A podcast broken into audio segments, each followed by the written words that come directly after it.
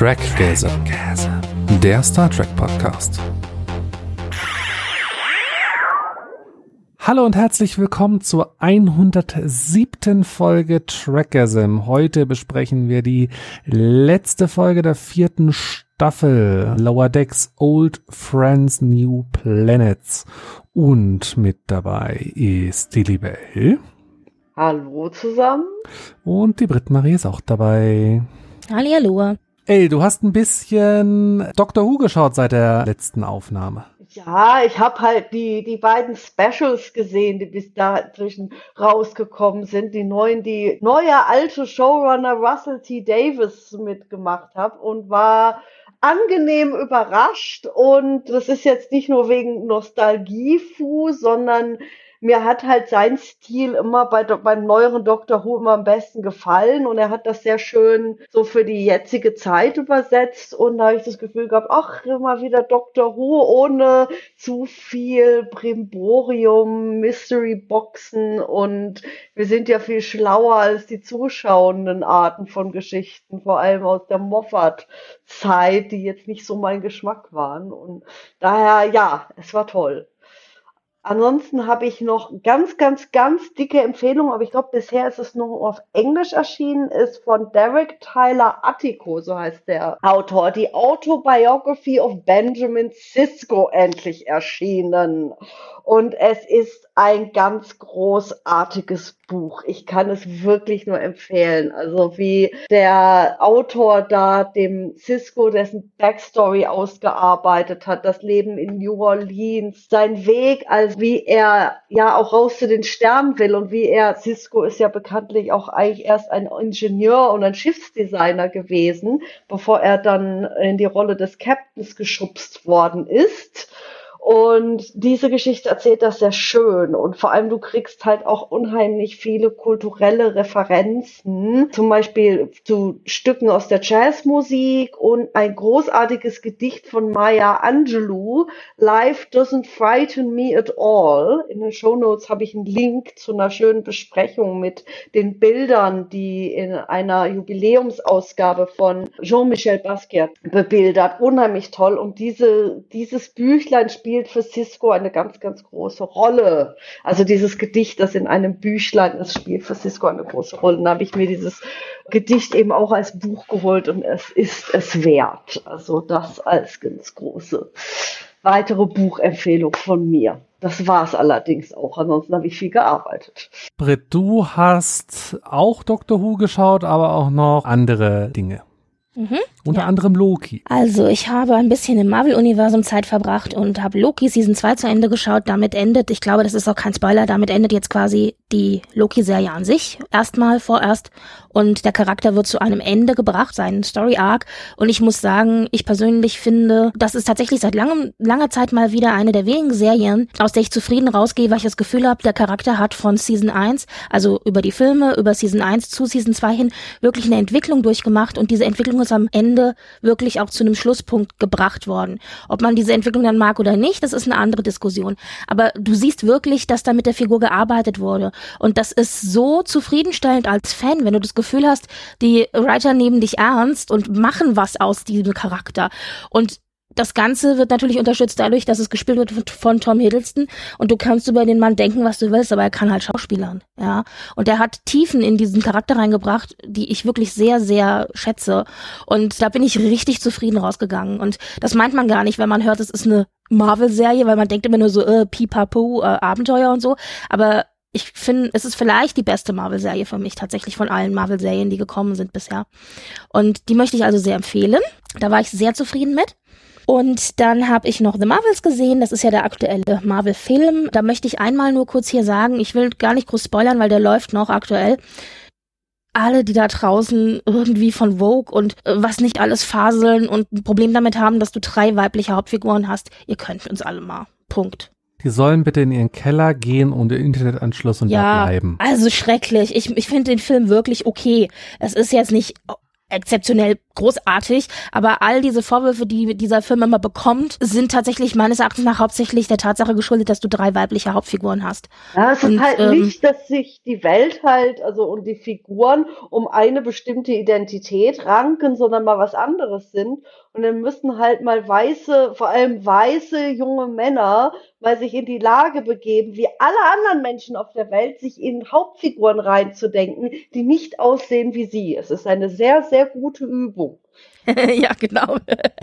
Kann ja, ich als deswegen, Zusatz ja. zu anderen Selbstoptimierungsmaßnahmen wärmsten empfehlen. Sehr gut. Neues Jahr beginnt ja auch. Das ist ja die richtige, der richtige ja. Start für, für ja. gute Vorsätze. Und aber das wollte ich ja, wollte ich, musste ich einmal hier on air kurz mal verteidigen, weil mich genau. das so genau. aufgeregt hat die ganze Zeit. So. Mm.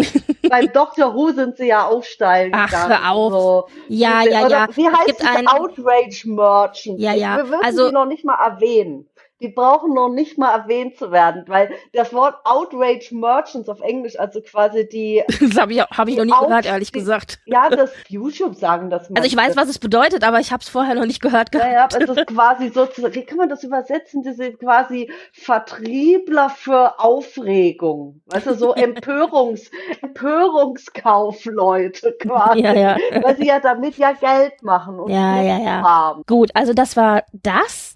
Dann habe ich tatsächlich, ich wusste nicht, ob ich es hier erwähnen soll, ich mache es aber trotzdem. Ich finde, oft ist es so, dass Apple TV Plus Serien irgendwie so ein bisschen vergessen gehen, weil der Streamingdienst halt zwar äh, existent ist, aber viele haben den halt nicht.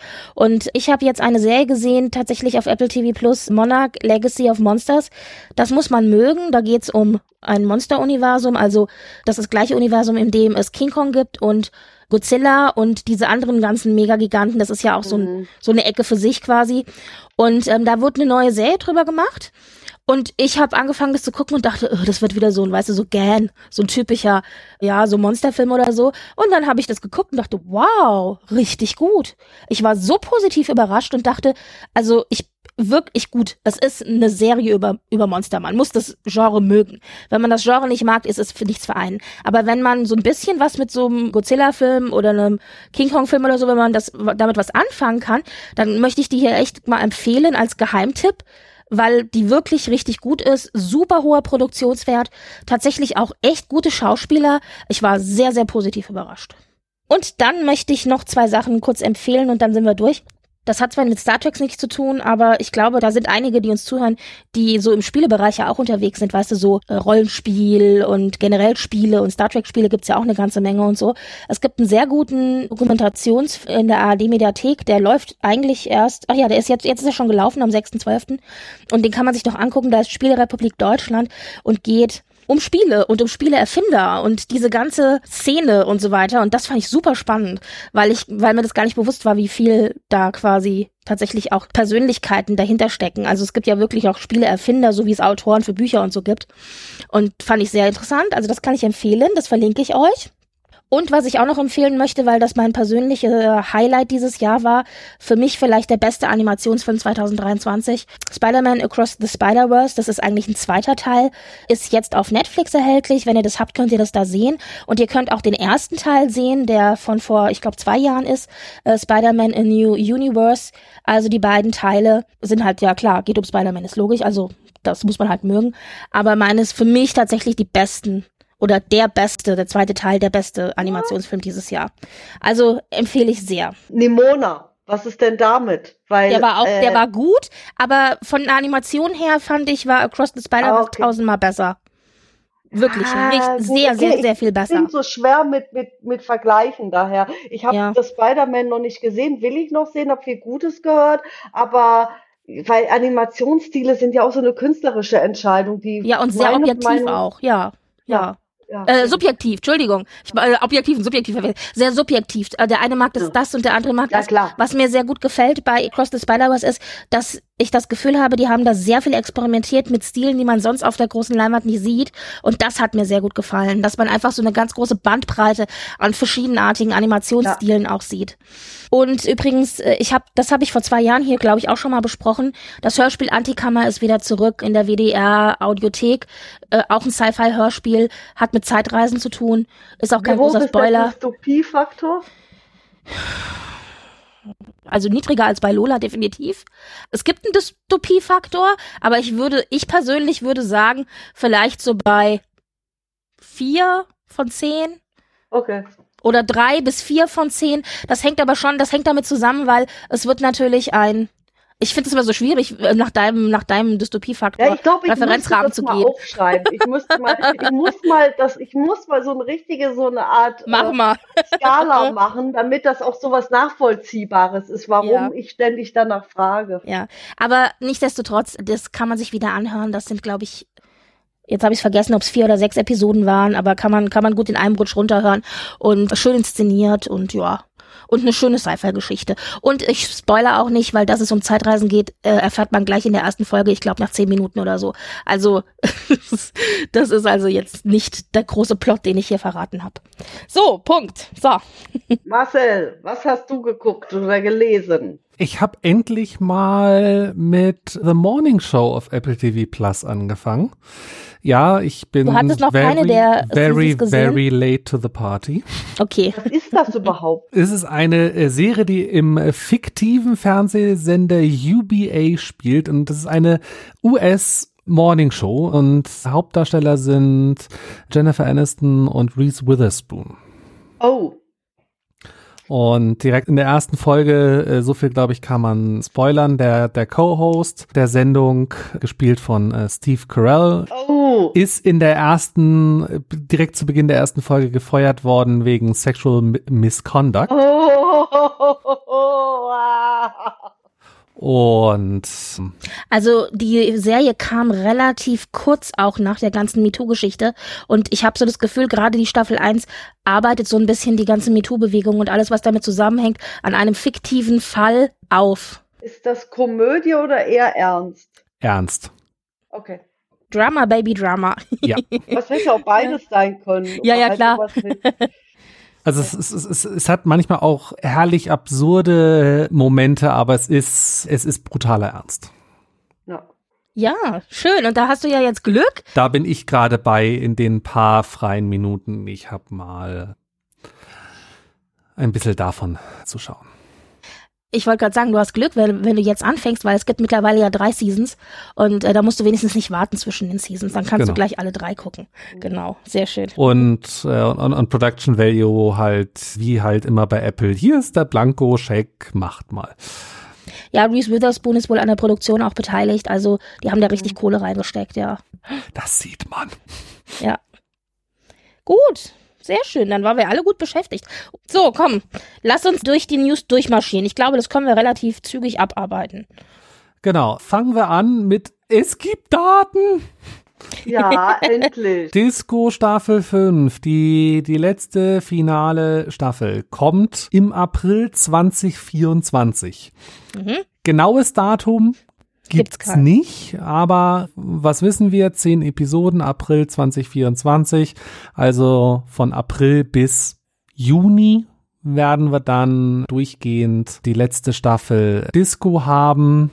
Äh, Es gibt auch einen Haufen neue, neue Cast-Fotos und äh, was ich dabei schön finde, es gibt auch welche von Tilly, also hoffentlich Ja, spielt sie Tilly eine kommt- entsprechende Rolle in dieser Staffel. Und vor allem, dass sie wahrscheinlich so auch so diese Staffel der Backdoor-Pilot für Starfleet Academy auf mich ist, wo Tilly eine größere Rolle spielt als Lehrkraft. Was ich noch spannend fand bei den Cast-Fotos, weil das hatte ich irgendwie gar nicht mitgekriegt und das habe ich erst auf den Cast-Fotos gesehen und war super überrascht ist, dass tatsächlich auch eine neue Figur eingeführt wird. Die war, wurde wahrscheinlich ursprünglich eingeführt, als noch nicht klar war, dass dann die fünfte die letzte Staffel ist, nämlich Captain Rayner. Der ist doch neu, der oder? Wurde, ja, so ein Captain, der halt irgendwie so ein bisschen wohl mit so ein, der ist von Niva, also ich wird wahrscheinlich irgendwie Romulo Vulcan oder Romulaner. Romulan. Ah, von dem hatte ich, das hatte ich überhaupt nicht mitgekriegt. Also Callum Doch, Keith Rennie spielt den. Das wurde schon, schon öfters, also, also bei der ersten Ankündigung der fünften Staffel wurde der schon angekündigt. Ja. Ah, der ist also ein Romulanski und der wird dann wahrscheinlich so in alter Tradition sich dann mit der Captain, wie man das so hat, Captain vom Hero Ship hat dann gerne mal Romulanski, aber innerhalb von Starfleet dieses Mal, das finde ich halt so spannend. Und der ist jetzt also auf den Bildern auch mit drauf gewesen. Ich dachte noch, so, Ja. ich guckte so auf die Bilder und dachte so, oh, Tilly, super, hm, Saru, super. Köpfe Und dann so, wer ist denn das? Den kenne ich gar nicht. Ja, sehr schön.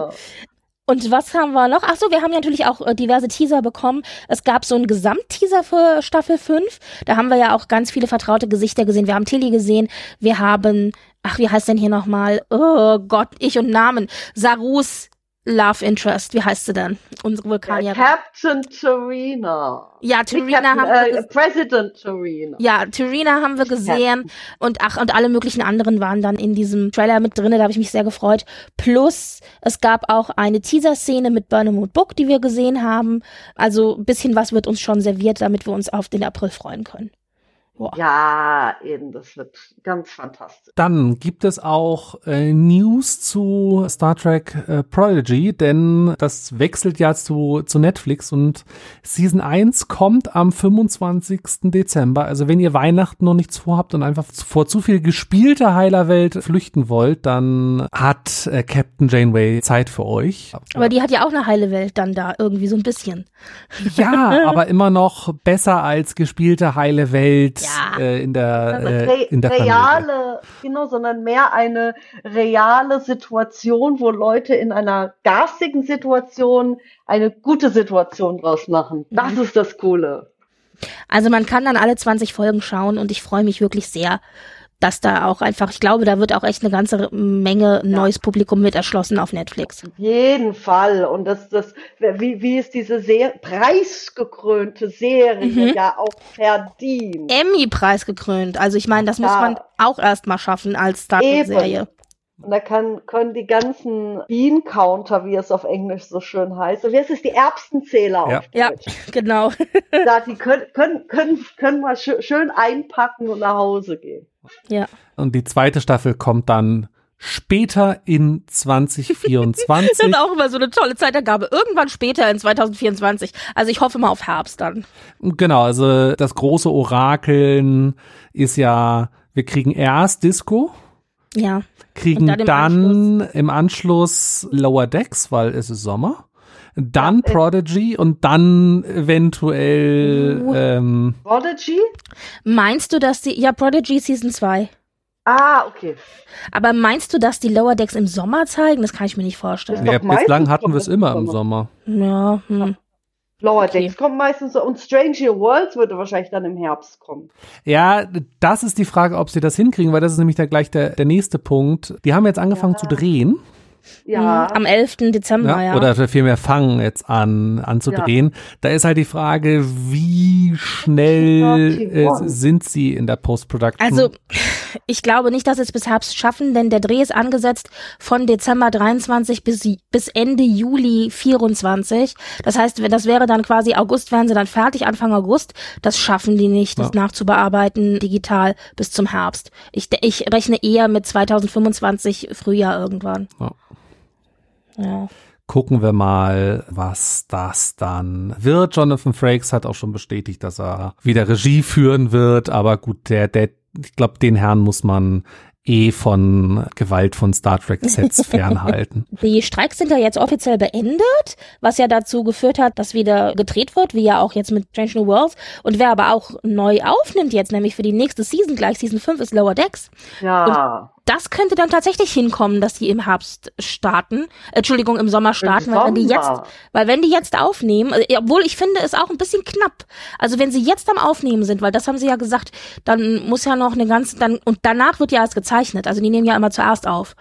Das heißt, äh, mal gucken, ob sie es schaffen bis Sommer. Ja, das Zeichnen kannst du ja besser parallelisieren als so Dreharbeiten. Also Ja. gucken wir mal, was das wird. Und es wird auch gerüchtet, dass es im Ende Januar dann mal losgeht mit den, den Dreharbeiten für den Section 31 Film. Ja, Gucken das wir ist mal. Sehr interessant.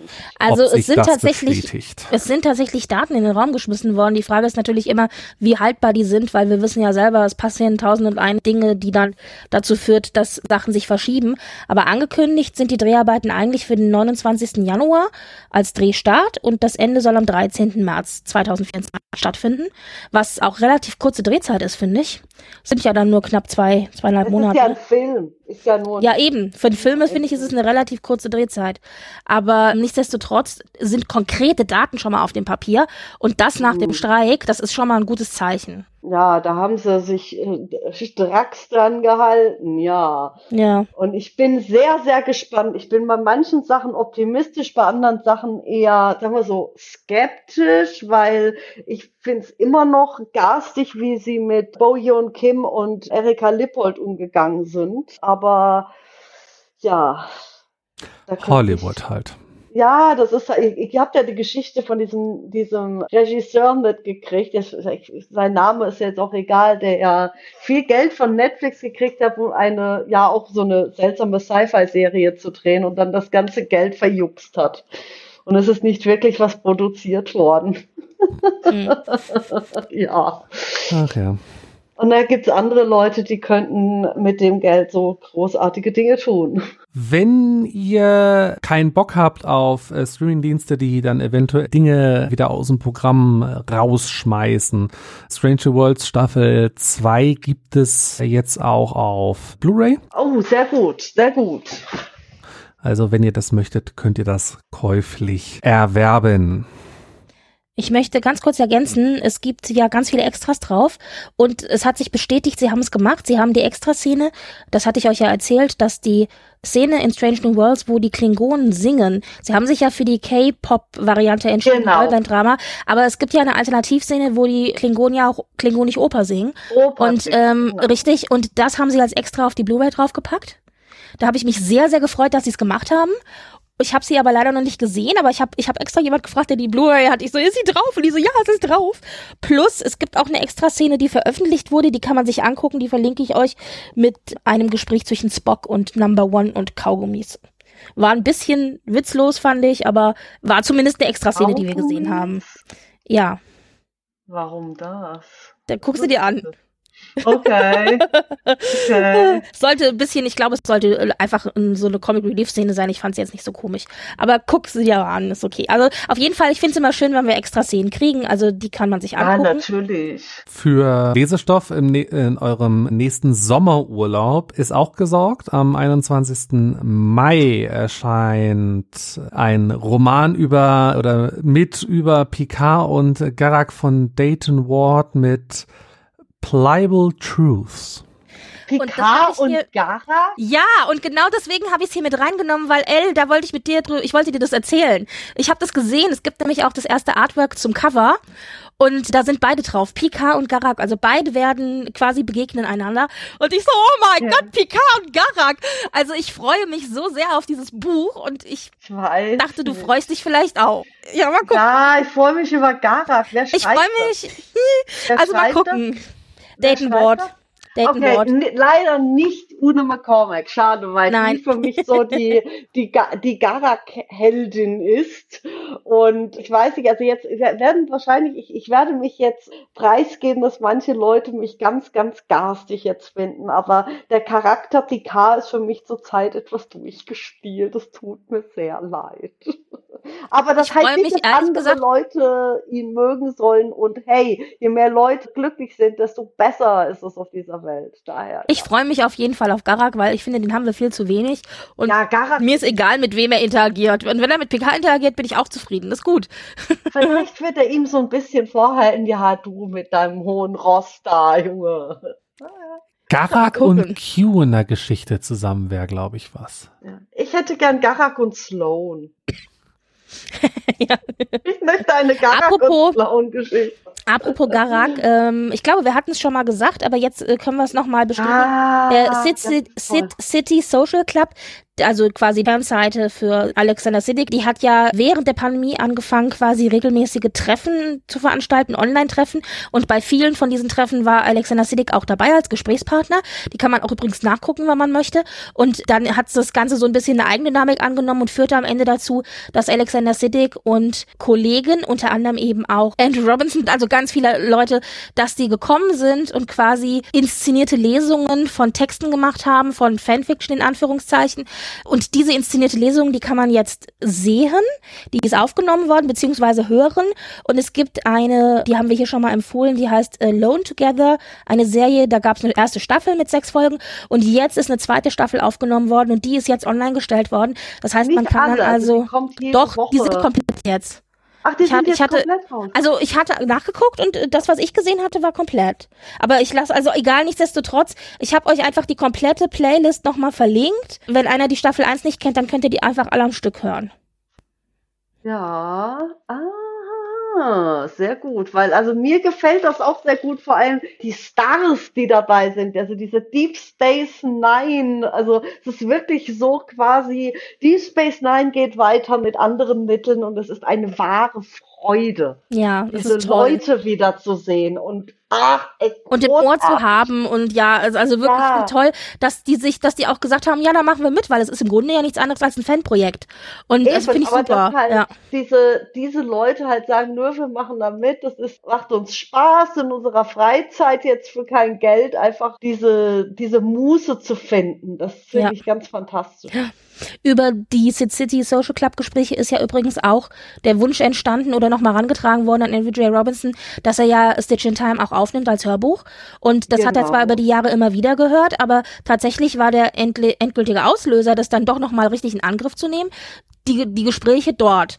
Und, Ja. ähm, und dann hat er sich ja mit seinem Verlag auseinandergesetzt, weil er wollte das ja eigentlich ursprünglich umsonst bei sich zu Hause am PC aufnehmen und hätte es dann online gestellt. Und dann hat er aber festgestellt im Gespräch mit dem Verlag, dass er es doch nicht darf, weil er die Rechte nicht dran hat. Und daraufhin hat Sehr- der Verlag dann aber gesagt, schade. ganz ehrlich, wenn da draußen ein Wunsch ist danach, dann machen wir das einfach offiziell. Und so ist es gekommen, ja. Und deswegen kann man jetzt natürlich auch, wir haben es ja schon empfohlen gehabt, eben von Andrew Robinson, das selbstgelesene Stitch in Time hören, beziehungsweise jetzt ist auch gerade die deutsche Version erschienen, leider nicht mit der Synchronstimme von Garak, aber wer es auf Deutsch hören möchte, kann es jetzt auch auf Deutsch sich bestellen. Ja. Ist also auch erhältlich.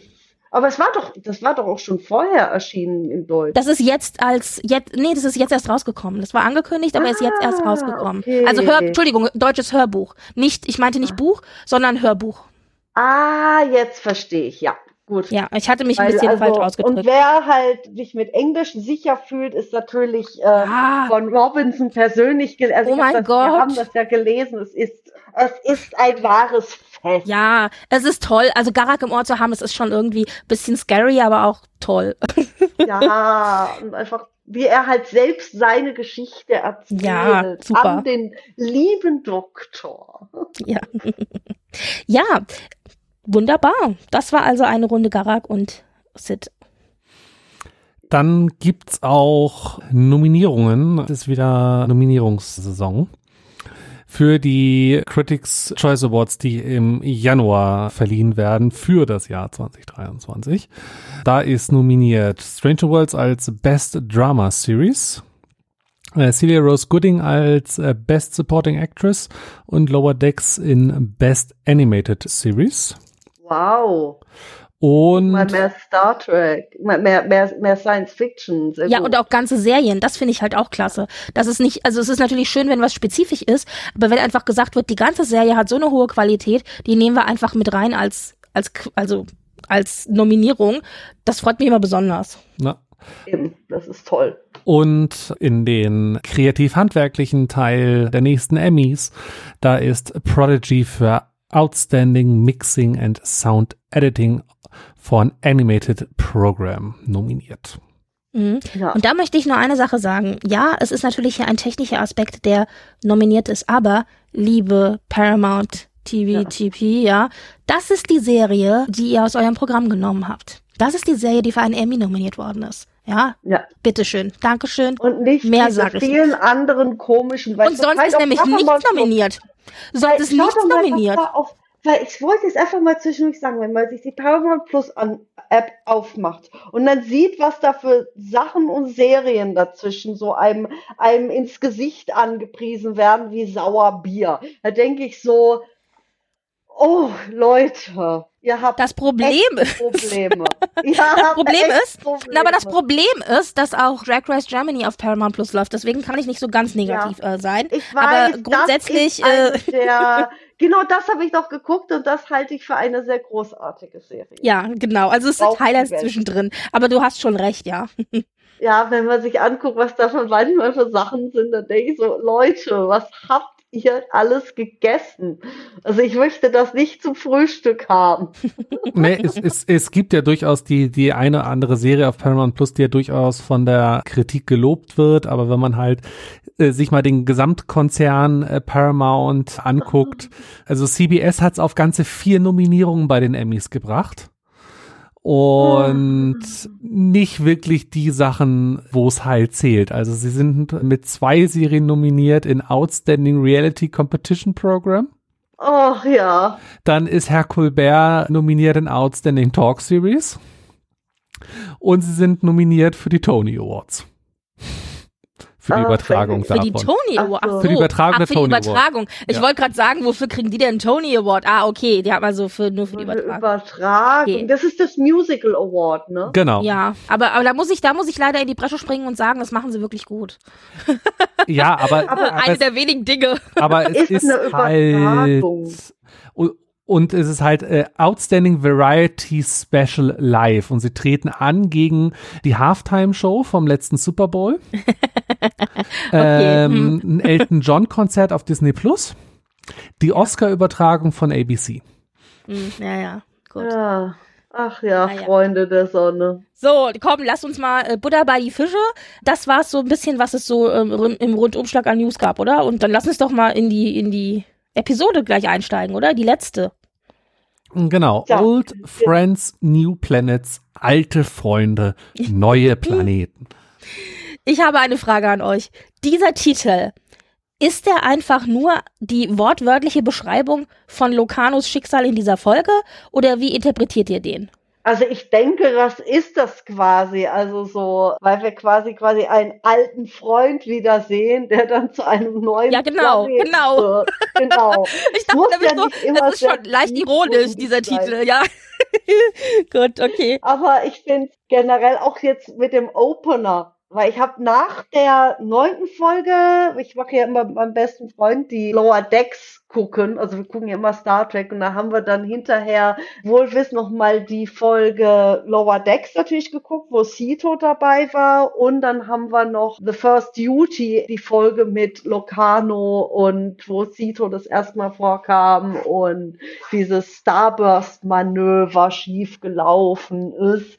Und da hast du ja immer wieder diese, diese Außenaufnahmen von Star, Starfleet Academy und die Folge fängt genau damit an. Die, also von der Bildsprache sind die wie, also die gesamte Staffel einfach nur on top. Großartig. Das, das, vor allem, wenn du das halt rewatcht hast vorher, was wovon sie auch ausgehen, das sollte das ja nach der letzten Folge diese Folgen wieder anschauen und dann hast du es wieder genau diese Bildsprache wieder relativ frisch im Gedächtnis und dann siehst du genau das. Das ist fantastisch. Hm.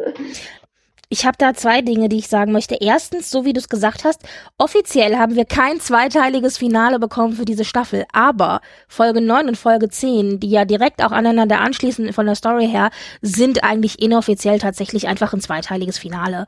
Denn äh, das gehört zusammen. Die, diese Geschichte wird über die zwei Folgen erzählt und das ist genau das, was du auch sagst. Das hört bei der Folge 9 an dieser einen Szene auf und es fängt quasi bei Folge 10 dann mehr oder minder mit dieser einen Szene dann fast auch wieder an. Also das, das, das ist das eine, wo ich dachte, ah, habt ihr euch gut drum rumgeschummelt? und das zweite, weil du ja gesagt hast, es fängt im Grunde ja, also erstmal haben wir so ein, was bisher geschah und das möchte ich eigentlich nur erwähnen. Normalerweise fände ich es gar nicht so wichtig, aber ich möchte es erwähnen, weil im was bisher geschah, kriegen wir kurze Einblicke in die anderen Schiffe, die da ja auch involviert sind und die anderen Crews. Und dabei sehen wir, dass auch die anderen Show, Sh Sh Shows, wollte ich sagen, die anderen Alien-Schiffe einen Handtuchtypen haben im Lower Deck. Ja, das hattest du schon bei dem, bei dem, bei den Klingonen. da hast du schon diesen, gesagt? Ja, genau.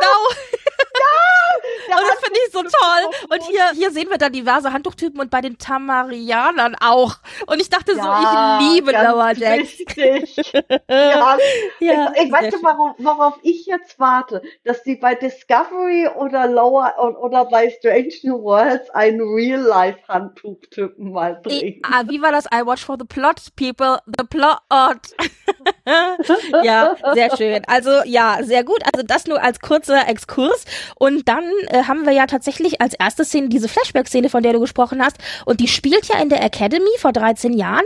Und was ich total schön finde, ist dieser erste Schwenk so auf dieses Academy-Gelände. Das ist ja genauso, wie wir es aus TNG kennen. Und was ich Genau. erst gar nicht gesehen habe, aber was ich dann, also beim zweiten Gucken gesehen habe, ist ganz vorne am Rand, da sieht man einen knienden Boothby, wie er Ja. da irgendwie Blümchen ein, ein, äh, was weiß ich, einfällt oder so. Und ich dachte so, oh mein Gott, Boothby, wir wollten ihn doch alle sehen. Ich meine, er kam jetzt nicht sprechend hier vor, aber er war anwesend, ja. Ja, eben, Ähm, vor allem wurde halt dann auch so, ja, weil Boothby ja auch in der TNG-Folge da, da vorkam. Genau, genau. Also wer es nicht weiß, das ist quasi der Hausmeister der Academy Der sozusagen. Gärtner. Der Gärtner. Ja, genau. Der, Ja, ich dachte, er war so alles. Genau, richtig, stimmt. Aber der war der eigentlich der Gärtner der, Aca- der Starfleet Ja. Academy, äh, quasi die, das Gelände da. Ge Ja, und das- das Gärtner war schon mal und, toll. äh, und gute Seele. Ja. Genau. Und der hat ja auch immer dann den, den Studenten Tipps gegeben und Ratschläge und so. Also wenn was war, dann ist man Genau. zu Boothby gegangen. Genau, richtig. Ja, ja, ja. Und da Ja, dachte ich so, ach, ich Janeway, liebe Lower ja. Decks. Ja. Und Das haben die fantastisch gemacht. Also in der Flashback-Szene treffen wir nochmal, äh, oder was heißt nochmal, wir treffen Nova Squad, die Nova Squadron. Die ganze Geschichte haben wir ja schon in Folge 9 quasi besprochen. Und da haben wir dann auch wieder die Originalstimmen zurück für die Figuren. Also unter anderem haben wir Will Wheaton dabei als Wesley natürlich. Dann haben wir Robert Duncan McNeil als Locano und äh, Shen Phil als Cito Jaxa. Und was ich da so cool finde, ist, ich habe nochmal nachgeschaut, der letzte Acting Credit, der offizielle Acting Credit von von Shannon Phil, die ja also Cito Jaxa spricht, ist tatsächlich von 95. Und die hat also jetzt fast, naja, 30 Jahre fast nicht mehr geschauspielert, ist aus der Branche mehr oder minder raus. Und da würde mich mal interessieren, ich meine, dann ruft dann plötzlich Star Trek an und sagt, du, kannst du nicht nochmal und so. Und sie hat damit eigentlich schon längst abgeschlossen und kam jetzt extra dafür nochmal zurück. Das finde ich irgendwie geil. Ja, ich glaube, das ist schon für sie eine coole Sache gewesen. So, ach, wieder zurückzukommen. Ja, da hätte ich nach gerne 30 Red Jahren. Room gesehen. Ich hätte gerne, ich hätte gerne das Gespräch gehört. Also guten Tag, mein Name ist XYZ von Paramount. Wir rufen an, weil wir gedacht haben, Sie fragen wollten, ob Sie vielleicht Ihre Rolle aus Star Trek wiederholen könnten. Und die so, was? ja, sehr Ja. schön. ja, also das war cool und was ich, es war sehr schön hier mit der Szene. Die Nova Squad hat sich ja unterhalten über dieses Starburst-Manöver und haben darum diskutiert, ob und wie und überhaupt. Und dann plötzlich tauchte eine ganz junge Mariner auf, also die hat gerade angefangen auf der Academy und ganz ehrlich, die war so begeistert. enthusiastisch und, und begeistert und naiv und, und äh, fröhlich und so. Die war doch im Grunde ein kleiner Bäumler, oder? Oder auch Ja. so ein bisschen wie, oder auch so ein bisschen wie Tandy. Ja, halt einfach Ja, so, wirklich so, so, so, total so, so eine enthusiastisch. Mischung aus Tandy und Bäumler. Ja, ja, ja. und erzählt halt irgendwie, keine Ahnung, sie hat über die Xindi gelernt, die wir ja aus Enterprise kennen und ach und was nicht alles. Ja. Also das war sehr, sehr schön. Und ich finde es so schön, dass wir hier auch diese erste Szene kriegen, um auch nochmal ganz deutlich den Kontrast zu haben zwischen Mariner, wie sie ganz früher war, Mariner, wie wir sie aus Season 1 kennen, was ja auch nochmal eine andere Mariner ist als, als die, die wir jetzt kennen, und Mariner, wie wir sie jetzt in Staffel, am Ende von Staffel 4 haben, wo sie ja gerade in Staffel 4 auch einen enormen Schritt vorwärts gemacht hat, was ihre Entwicklung angeht. Und diesen direkten Kontrast zu sehen zwischen dieser ganz jungen, naiven Mariner und der jetzt Mariner, das finde ich richtig toll, dass sie das dadurch nochmal so, so betont haben. Ja. Ja, also das war der Einstieg. Es war ein schöner Einstieg. Da dachte ich, ach toll. Naja, und dann ging es ja direkt weiter mit, Und vor allem Ach auch so, wieder ein gut gehütetes Geheimnis. Ja. Das ist, Wie ein gut gehütetes Geheimnis. nee, das Ach so, ist das vorher nicht ach rausgekommen ist, dass die. Spock hat eine Schwester. Was? Mariner war, kannte die, die, die Nova Squadron. Was? ja, stimmt. Hast du recht. Und was wir übrigens hier das erste Mal auch gesehen haben, was ich auch ganz schön fand, Josh Albert ist ja das Crewmitglied, das von der Nova Squadron ja stirbt. Also das, das ist kein Spoiler, das ist äh, TNG 519 The First Duty. Und darum der geht's kommt ja ja quasi eigentlich. gar nicht vor. Richtig, der war immer offscreen. Und jetzt ist das das erste Mal, wenn auch natürlich nur in Anführungszeichen in gezeichneter Form, dass er onscreen stattfindet. Und äh, da denke ich mir so auch, das finde ich auch schön, dass wir jetzt also quasi die Figur nochmal gezeigt kriegen. ihn, vor allem auch seine Motivation so ein bisschen sehen, dass er doch sehr begeistert davon war und ja, das, das fand ich auch, auch ziemlich, ziemlich schöne Entscheidung eben. Hm, hm, ja. Ja, und dann geht's aber weit. Ach so, übrigens hat einer mal ausgerechnet, also wenn Mariner die Akademie mit 18 begonnen hat, dann wäre das dann und dann wäre sie 2350 geboren. Das würde sie jetzt bei Star Trek Lower Decks Season 4 31 Jahre alt machen. Nur Ja. falls sich einer gefragt hat, wie alt Mariner vielleicht ist. Das Ja. passt aber auch. Ja, und es passt auch mit dem, was wir wissen von ihr, nämlich, dass sie ja schon einige Jahre in Starfleet gedient hat, bevor Ja, sie dann jetzt aber als Lower Decker dahin gekommen ist. 31 hast du trotzdem noch einiges an Jugendlichkeit und bis am Ende deiner Quarter-Life-Crisis quasi. Ja, Und das passt. ja, ja. Passt ja auch, wenn wir uns nochmal nachher die Episoden anschauen von Staffel 4, passt auch da rein in diese eine Folge, wo es ja um die Entwicklung der Figuren geht und wo dann die Leute auch gesagt haben, ja, ab 30 plus, 30, 35 ändert sich ja quasi auch so ein bisschen das Lebensmodell und das vom Alter her passt das ja dann. Ja, ja, schön.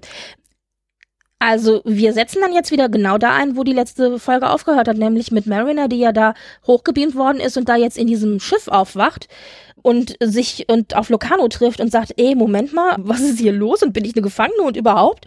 Und da enthüllt er ja seinen Plan, nämlich, dass er eine Nova Fleet zusammengestellt hat und Mitglieder sind alle, die sich irgendwie als ja Outsider Outsider fühlen oder also who feel like an afterthought. So ein bisschen, es hat so ein bisschen so Ja, so ausgestoßenen. Vibes, oder? Ja. Ja, ausgestoßen nicht ganz, sondern Afterthought bedeutet quasi für selbstverständlich genommen. Also je eine, also Personen, die zwar dazugehören, aber quasi wie Statisten hingenommen werden. Es spricht auch so ein bisschen natürlich für Locanus, ich sag jetzt mal, wie, wie, wie ich überlege gerade, wie drücke ich das auf Deutsch aus? Also diesen, dieses übermäßige im Mittelpunkt stellen seiner selber, also dieses aufgeblähte, dieses Ich bin das Wichtig, der Wichtigste und weißt du, so dieses Ich-bezogene, richtig genau. narzisstische und und und auch so dieses dieses äh, herrschen wollen und so weiter, genau, das passt da ja aber so so tun, als ob quasi sein, eigentlich seine Genugtuungsdrama dann auch anderen Leuten ja hilft, obwohl Genau, das nicht genau. so ist. Genau. Was haltet ihr denn davon? Das ist ja jetzt quasi für uns enthüllt worden, dass Locarno the, der große Big Bad dieser Staffel ist. Also er ist der große Bösewicht für Staffel 4 Lower Ich Decks. finde, das passt. Das passt zu Lower Decks. Das passt auch einfach nur, dass wir halt dann auch Einblick in ihn bekommen und dass er nicht ganz verloren ist. Das Mhm. gefällt mir. Ich habe ehrlich gesagt Locarno total vergessen. Also ja, der hat mal, der, das war eine Figur, die in TNG aufgetaucht ist, aber dann war die auch für mich quasi nicht mehr wichtig. Und ich finde schön, dass sie sie hier jetzt zurückgeholt hat, ha haben und irgendwie, genau, du sagst es, es passt irgendwie, weil der Locarno, den wir aus TNG kennen, der war ja eben auch so ein arroganter, ich sag jetzt mal Idiot, der gedacht hat, er muss im Mittelpunkt aller Dinge stehen und, und irgendwie, ja, die das Heft in der Hand haben. Und diese Art von Charakter spielt er ja auch jetzt hier. Gehalt, ja. So Ja, genau. Fatzke. Ja, und was ich interessant finde an Locarno, also zwei Aspekte. Und zwar zum einen, Locarno ist ja im Grunde Tom Paris, wie er gewesen wäre, wenn er seine Entwicklung, also die ja Tom Paris am Anfang von Voyager auch schon hatte, so ein bisschen, der ist ja so ein bisschen, ich sag mal, ins kriminelle Milieu abgerutscht sozusagen. Ja, Wenn halt also- einfach auf eine schiefe Bahn geraten. Genau. Also wenn Tom Paris quasi diese Bahn, die er eingeschlagen hat am Anfang von Voyager, wo wir ihn sehen, weitergegangen wäre und eben nicht mit Janeway dann auf der Voyager unterwegs gewesen wäre, da hat er ja quasi seinen Redemption Arc ge gekriegt. Und Locarno ist im Grunde Tom Paris, wie er hätte sein können, wenn er eben nicht Janeway begegnet wäre. Ja. Beziehungsweise Locarno ist ein, also auch ein bisschen, finde ich, so, wie man sich Mariner vorstellen könnte, wenn sie einen Schritt zu weit geht. Mariner ist ja immer, finde ich, an der Grenze, am Anfang, jetzt nicht mehr, aber gerade am Anfang war sie ja immer so auf der Grenze von von über, also über die Grenze drüber gehen. Es war immer so haarscharf, kurz vor zu viel. Und ja. Locano ist quasi der, der schon drei, vier Mal über diese Grenze drüber ist. Also das ist sozusagen ja. so, so ein Gegen, so ein, also ich finde gerade im Vergleich eben mit diesen Figuren, die wir ja. kennen, äh, finde ich das total spannend. Die, die sind schon so ein Gegenpol zueinander. Ich denke auch, das passt schon, weil Mariner natürlich eine ist, die auch aufmuckt und jetzt nicht so anpassungsfreudig ist, also nicht negativ gemeint wie Bäumler, sondern eher halt öfters mal auf Krawall gebürstet ist und sich selbst sabotiert. Das tut ja der, der Locano auch, aber ja. der Locano sabotiert sich halt wirklich bis zur Selbstzerstörung und auch zum Gesichts erst Gesichtsverlust, nochmaligen Gesichtsverlust in seiner neu geschaffenen Community und dann halt ja komplett zu explodieren. Ja, aber das erklärt natürlich auch, warum Locano denkt, weil ja Mariner auch so diesen Ruf hat, dass sie ja sozusagen so ein, so ein, wie sagt man, so ein Widerstand-Typ ist. Ach, so eine. Weil, also immer, immer gegen das Establishment sozusagen, dass er denkt, dass sie eben auf seiner Seite ist, ja. Und dass sie ja aber eben diese Entwicklung durchgemacht hat, die wir jetzt gerade auch in Staffel 4 äh, gesehen haben, ganz deutlich, auf, er ist quasi nicht abgedatet. Also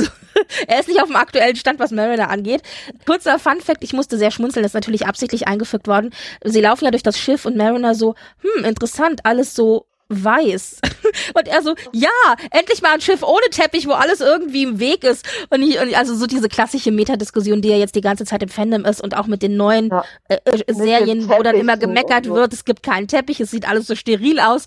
Und Vor ich, allem äh, ist das ja. nicht auch von der Innenarchitektur, so wie die Gänge in Enterprise aussehen, diese runden ja, so ein äh, bisschen, äh, stimmt. War das nicht ein bisschen wie Enterprise? Ja. ja.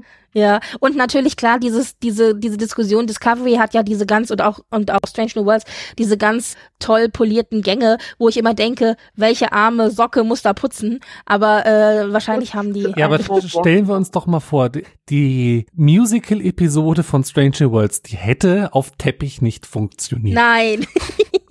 und das sieht natürlich optisch, finde ich, also dieses, dieses, diese klaren Formen, sieht halt optisch ja. toller aus als Teppich. Teppich hat irgendwie was Heimeliges. Es ist für mich TNG ist mehr so, so TNG halt ist mehr so heimelig zu Hause. Und Voyager, genau, genau, ja. Na, also das fand ich einen schönen, ja. einen schönen, ein schönes Zuzwinkern an die Fans. Und naja, Locano ruft dann quasi ganz Starfleet an und sagt, komm Mariner, komm mit. Und ruft alle, ich sag jetzt mal, Unzufriedenen zu sich und sagt, also alle, die jeweils unzufrieden waren mit Starfleet, kommt zu mir. Ich bin hier mit der Nova-Flotte und wir sind Detrion-System, das wir quasi zu unserem System machen möchten. Und droht dann der Sternflotte auch und sagt, er hat ein Genesis-Gerät und da haben wir ja einen kleinen Rückbezug zu der Folge, die wir ja auch schon hier in Staffel 4 hatten, wo ja die Ferengi diesen tragbaren Genesis, diese tragbare Genesis-Gerät hatten. Das ist das ja, jetzt quasi. Genesis-Device. Genau, genau, to go. Ja. genau. To go. Und, und sagt, er und hat also das Genesis-Gerät, das er dann zündet, wenn sie nicht, ja, was nicht machen, wenn sie ihn nicht, nicht ich weiß gar nicht, was will er eigentlich? In Ruhe lassen, ja, oder genau? Ja eigentlich, das ist eigentlich die Versicherung, dass also quasi die ganzen Staaten, die ganzen Nationen, sozusagen Planeten, Nationen, von denen die ganzen anderen Mitglieder von Nova Fleet dabei sind, wie Romulanskis und Ferengi und Orions, nicht hinkommen und ihre alten Crewmitglieder, ihre Stimmt, ja. StatistInnen quasi zurückholen, um sie ja zu bestrafen Mhm. Stattdessen, ja, ist es so, ja, jetzt müsst ihr akzeptieren, wir sind, er behauptet halt natürlich vollmundig, wir sind die erste neutrale ja. aus vielen verschiedenen Spezien bestehende Flotte und was nicht, Bäumler, der das da auch richtig sagt, so, hey, der Marquis möchte gerne ein Wort. Genau. und das ist natürlich, äh, ja, ich habe, das war nämlich auch genau das, was ich dachte. Moment mal, der Marquis hat da vielleicht auch noch ein Wörtchen mitzureden. Wobei das natürlich extra ironisch ist, weil ja natürlich äh, mit Robert Duncan McNeil beziehungsweise Paris ja. ja auch eine Figur äh, gespielt wird. Also sagen wir so, Robert Duncan ja. McNeil spielt ja Locano und Paris und Paris war ja kurz mal bei den Marquis. Deswegen ist das quasi hier hochironisch, ja. weil das ja der gleiche Schauspieler ist. Ja. Eben. ja, sehr schön. Ja, das, das genau. Naja, und er hatte also, also diese, dieses Genesis-Gerät und droht der Föderation, äh, der, der Starfleet damit und er hat einen Triner-Shield aktiviert, sodass die Sternflotte halt nicht an ihn und seine Flotte rankommt. Und was ich übrigens auch noch cool fand, war, dass das Schiff, in dem er sitzt, ja auch diesen, dieses aussieht wie dieses Star, wie ein Starburst. Also der ist ja so rund mit so Fortsätzen an den Seiten, die so nach außen gehen, wie so ein Stern. Ja, genau. Ja. Also sozusagen, er hat das ja auch als, als, als, wie soll man, als, als Symbol. Logo oder Waffe. Ja, genau. Symbol für die Gruppe dann, diesen Ja, Starburst. auf der Jacke und am, am Bildschirm, genau, ja, ja, ja. Und, ja. Ähm, und dann denkt er ja, Marin ist auf seiner Seite und sagt, und jemand, who, uh, and someone who is used to speak truth to power. Und ich dachte so, hä? Ja. Und er so, bitteschön. Und, und Mariner nur so, this guy sucks. Und ich dachte ja. so, oh mein Gott, das ist so Mariner in diesem Moment, oder? Also das ist ja Mariner Staffel ja. 1 par excellence, oder? Die halt aber jetzt halt anderen Leuten, also einfach auch, auch einfach die Wahrheit sagt, ey Leute, schließt euch den nicht an, dem geht's nur um seine e sein Ego und nicht um euch. Haltet ja. euch von. Ja. Ganz also war sehr schön. Plus, ja. ich musste auch so lachen, immer diese Kommentare aus dem Off. Wir haben ja dann die Cerritos, die das ja auf dem Bildschirm sieht und die diskutiert. Und dann Bäumler so, he looks like Tom Paris. Und Rutherford, I don't see it. Genau. Als Kommentar darauf, dass es eben Robert Duncan McNeil ist, der halt beide Rollen gespielt hat in Star Trek. Also ich liebe es. Es ist so großartig. Ja, es ist schon, schon ganz fantastisch, ja. Ja. nee, da, da, da ist ja Lower Decks an vielen Stellen wunderbar ja, naja, selbstreferenziell nicht, aber äh, ja. ironisch halt so, genauso wie die slightly different nose bridges und. Ja, ja, klar, genau, genau. Ich habe übrigens eine Frage an euch und zwar, Mariner klaut ja dann das Genesis-Gerät und flieht dann in einem Shuttle von Locanos Schiff und damit sie eben Schiff, dieses. Ein, ein größeres Schiff. Das oder ein ja, größeres, Dankeschön, ein größeres Schiff und damit sie aber mit diesem Schiff fliehen kann, hat sie ja den Notfallcode ihrer Mutter eingegeben. Und genau. ich musste so lachen, weil sie sagte, ich wusste doch, also es kommt irgendwann mal mir zugute, dass ich mir den quasi geklaut und gemerkt habe. Und dieser Code, ja. der ist 06107.2 und der sieht doch aus wie ein Geburtsdatum. Und ich frage ja. mich, weil ich habe versucht, das zu recherchieren, ich habe es aber nirgendwo gefunden, ob das ein Geburtsdatum von irgendeinem Schauspieler oder irgendeinem Charakter ist, ob, also ob das irgendwas noch an Hintergrund hat, dieses, weil es sieht aus wie der 6.10.1972. Eher 10.06.72. Ach so, oder Vielleicht ja, ander, andersrum. Der, ist das vielleicht der Erstausstrahldatum von der Animated Series? Vielleicht, ich weiß es halt nicht. Ich habe es nicht rausgefunden. Ich habe es versucht zu recherchieren und ich bin mir sicher, es hat bestimmt eine Bedeutung, Warte aber es hat mal. bisher keiner keiner im Internet äh, drüber geredet, also dass ich es gefunden hätte. Wann wurde das, weiß sehen, ob es hier eine Ausstrahl Erstausstrahlung gibt. Nee, aha, aha, aha. Gut, ab 8. September 73 bis zum 12. Oktober 74 lief das auf NBC. Also ich würde dann einfach mal, weil ich mir relativ sicher bin, dass es irgendeine Bedeutung hat, ich würde einfach mal jetzt sagen, wenn ihr uns zuhört und das wisst oder, oder mittlerweile gehört habt, ja. dann schreibt uns doch mal, weil es würde mich wirklich interessieren. Ich bin mir ziemlich sicher, dass es kein Zufall ist. Dafür sieht ja. es zu, zu sehr nach Datum aus. Ja. ja. Gut, und übrigens, du hast recht, äh, sie hat ja dann das Schiff geklaut und zwar das Schiff mit dem Namen USS Passaro und das ist wohl benannt nach einem digitalen, also ein Künstler oder wie sagt man, Digital Artist? Was sagt man? Sagt man ja. digitaler Künstler? Ja, Digital Artist ja. auf Englisch, ja. Also. also Fabio Passaro, der zum Star Trek Franchise eben einiges beigetragen hat, unter anderem auch teilweise für Modelle von Eagle Moss, also Schiffmodelle etc. Und der ist 22, also 2022 verstorben und, oh, ja. und deswegen ist das Schiff eben nach ihm benannt und die Registry Number, also dieses NCC 52670, mhm. das ist quasi sein Geburtsdatum, nämlich 26. Ah. Mai 1970. Ja, also dieses ganze Schiff ist quasi nochmal eine Erbekundung an Fabio Passaro. Sehr schön. Ja, also damit ist sie dann jetzt geflohen und fliegt natürlich direkt in ein Asteroidenfeld und ich noch so, natürlich, es muss da ein Asteroidenfeld Das Eisfeld, also dieses ja. Eisfeld. so sehr, also so, so vereiste Asteroidenteile und so. so. Natürlich, es war ja so klar. Und ja, ähm, sie fliegt nicht nur, also dann fliegt sie eben durch dieses Asteroidenfeld und die ganzen anderen äh, Leute von der Flotte verfolgen sie halt in ihren eigenen Schiffen, also die Ferengis in ihrem Schiff und die Romulaner in ihrem Schiff. Und dann hat sie auch sogar eine kurze Diskussion mit den Ferengis. Finde ich übrigens ziemlich schlau, dass sie das mit den Ferengis macht, weil ja, ich glaube, die tatsächlich die einzigen sind, die sind ja motiviert durch Profit, mit denen man vielleicht tatsächlich noch reden könnte. Und dann diskutiert sie auch mit denen und sagt, warum folgt ihr eben denn? Ich denke, ihr wollt Profit machen und so weiter. Und im Zuge dessen bekommen wir auch zwei neue ferengische Regeln präsentiert, also Erwerbsregeln, nämlich Rule 91 also Regel 91, your boss is only worth what he pays you. Also dein Boss ist nur das wert, dein Chef ist nur das wert, was er dir bezahlt. Und Rule 289, shoot first, count profits later. Also Regel 289, erst schießen und danach später erst den Profit zählen. Oder genau, das Geld genau. zählen quasi. Genau. Ja. Und ich dachte so, oh, ich liebe es. Was auch sehr schön ist, dass diese, vor allem diese erste Regel ist, dein Boss ist nur so viel wert, wie er dir bezahlt, ist ja. halt auch eine Regel, die vielleicht Rom eingeführt haben könnte. Ja, ich dachte nämlich, musstest du auch an die Folge denken, als Rom an, und die ganze Bar in Streik gegangen halt sind? Die, genau, wie sie ja. halt, halt, die Gewerkschaft gegründet genau, haben. Genau, genau. Ja. Ich musste da auch sofort dran denken ich dachte so, ich liebe es so. Ich meine, solche, ja. solche Mini-Referenzen, ja, sehr schön. Aber leider ja. haben die Ferengis nicht auf Marilla gehört.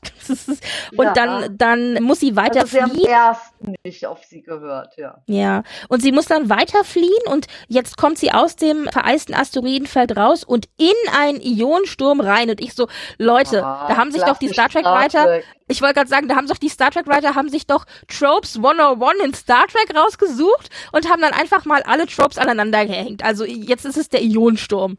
Okay, super. Ah, hallo, der muss ja immer wieder aus der Mottenkiste. ich liebe es. Ja.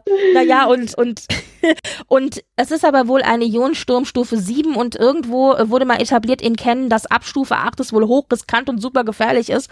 Und 7 ist auch schon sehr gefährlich und deswegen möchte keiner von der Nova-Flotte ihr nachfliegen und auch, und, und Locano kann auch keinen überzeugen. Also so eine kleine Meuterei findet da quasi statt, weil keiner ja, auf ihn hören will. Weil sie halt schon von Mariner oft genug die Ansage gehört haben, dann so, ey, wir sind dort wirklich nicht eine Gruppe von Gleichwertigen, sondern du gibst uns jetzt den Befehl, uns unsere Haut, sozusagen um deine Haut zu retten, dass wir jetzt da uns in Gefahr geben müssen. Was genau. soll das denn, du Hallo-Trieb ja. quasi?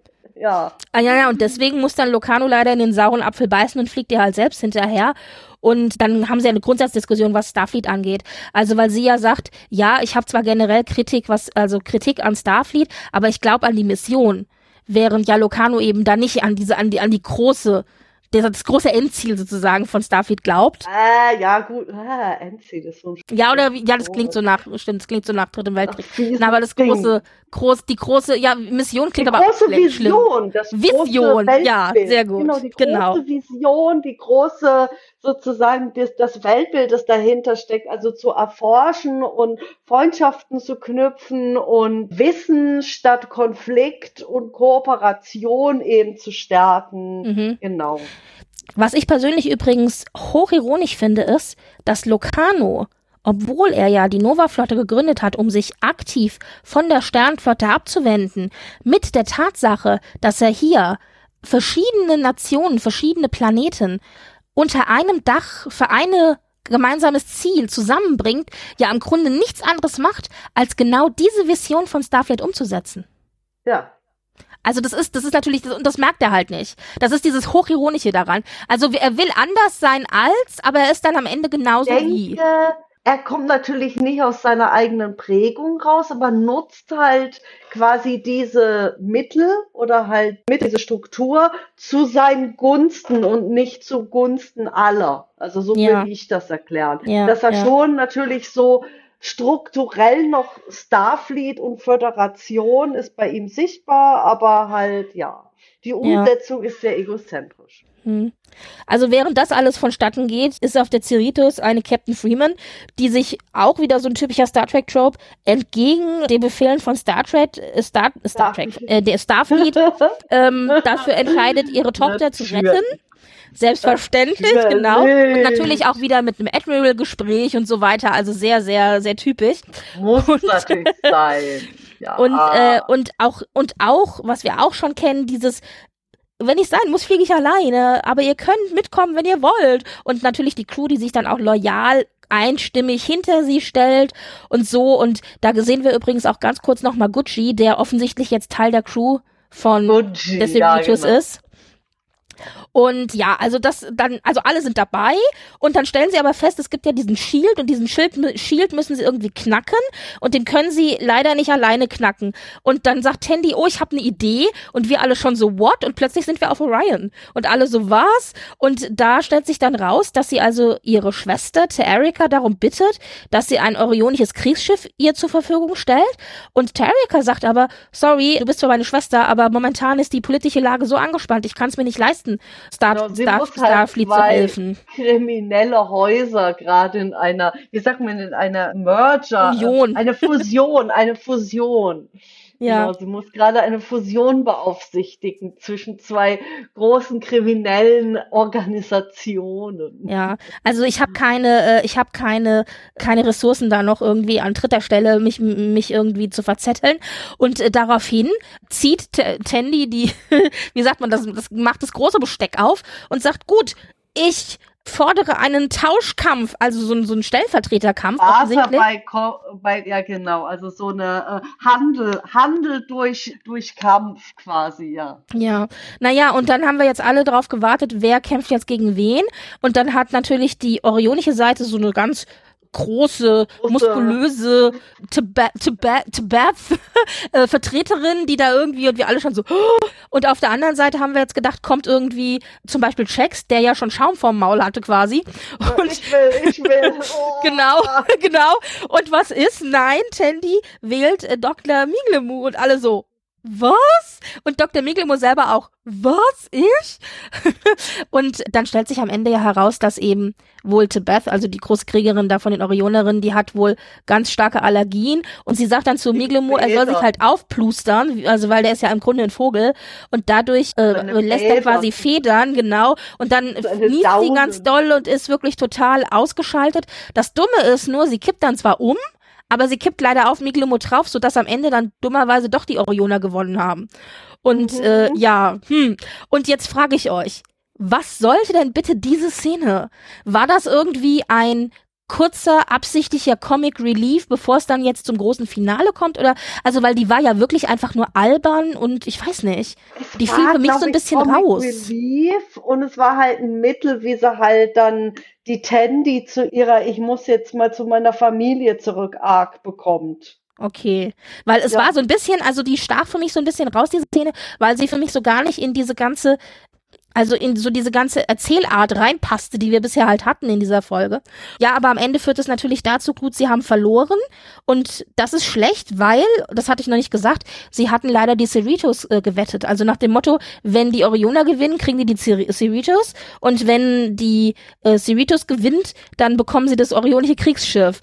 Und jetzt schmeißt irgendwie Tandy noch äh, das letzte bisschen, was sie hat, äh, mit in den in den Hut und sagt, okay, dann opfer ich mich quasi. Also wenn wir das Kriegsschiff von euch kriegen, dann komme ich zurück als ja. Mistress of the Winter Constellation Constellations, und genau. äh, stehe an deiner Seite und wir führen quasi das unser unser Familienunternehmen gemeinsam, unser Familienhaus und da erklärt sich ihre Schwester ja mit einverstanden und dann kriegen sie auch das orionische Kriegsschiff. Dummerweise, und das ist so ein bisschen, ja, es hat schon leichte Ferengi-Züge, finde ich, äh, dummerweise stellt sich raus, dass dieses Kriegsschiff total veraltet ist und im Grunde fast gar nicht fliegen kann. Also das ist ähm, eine einzige Schrottlaube. Aber wir haben ja die besten Ingenieure der Welt in Starfleet. Und auf der Cerritos und Rutherford, Livick und Billups schaffen es dann, das Kriegsball zu begraben, vor allen Dingen Livick und Rutherford.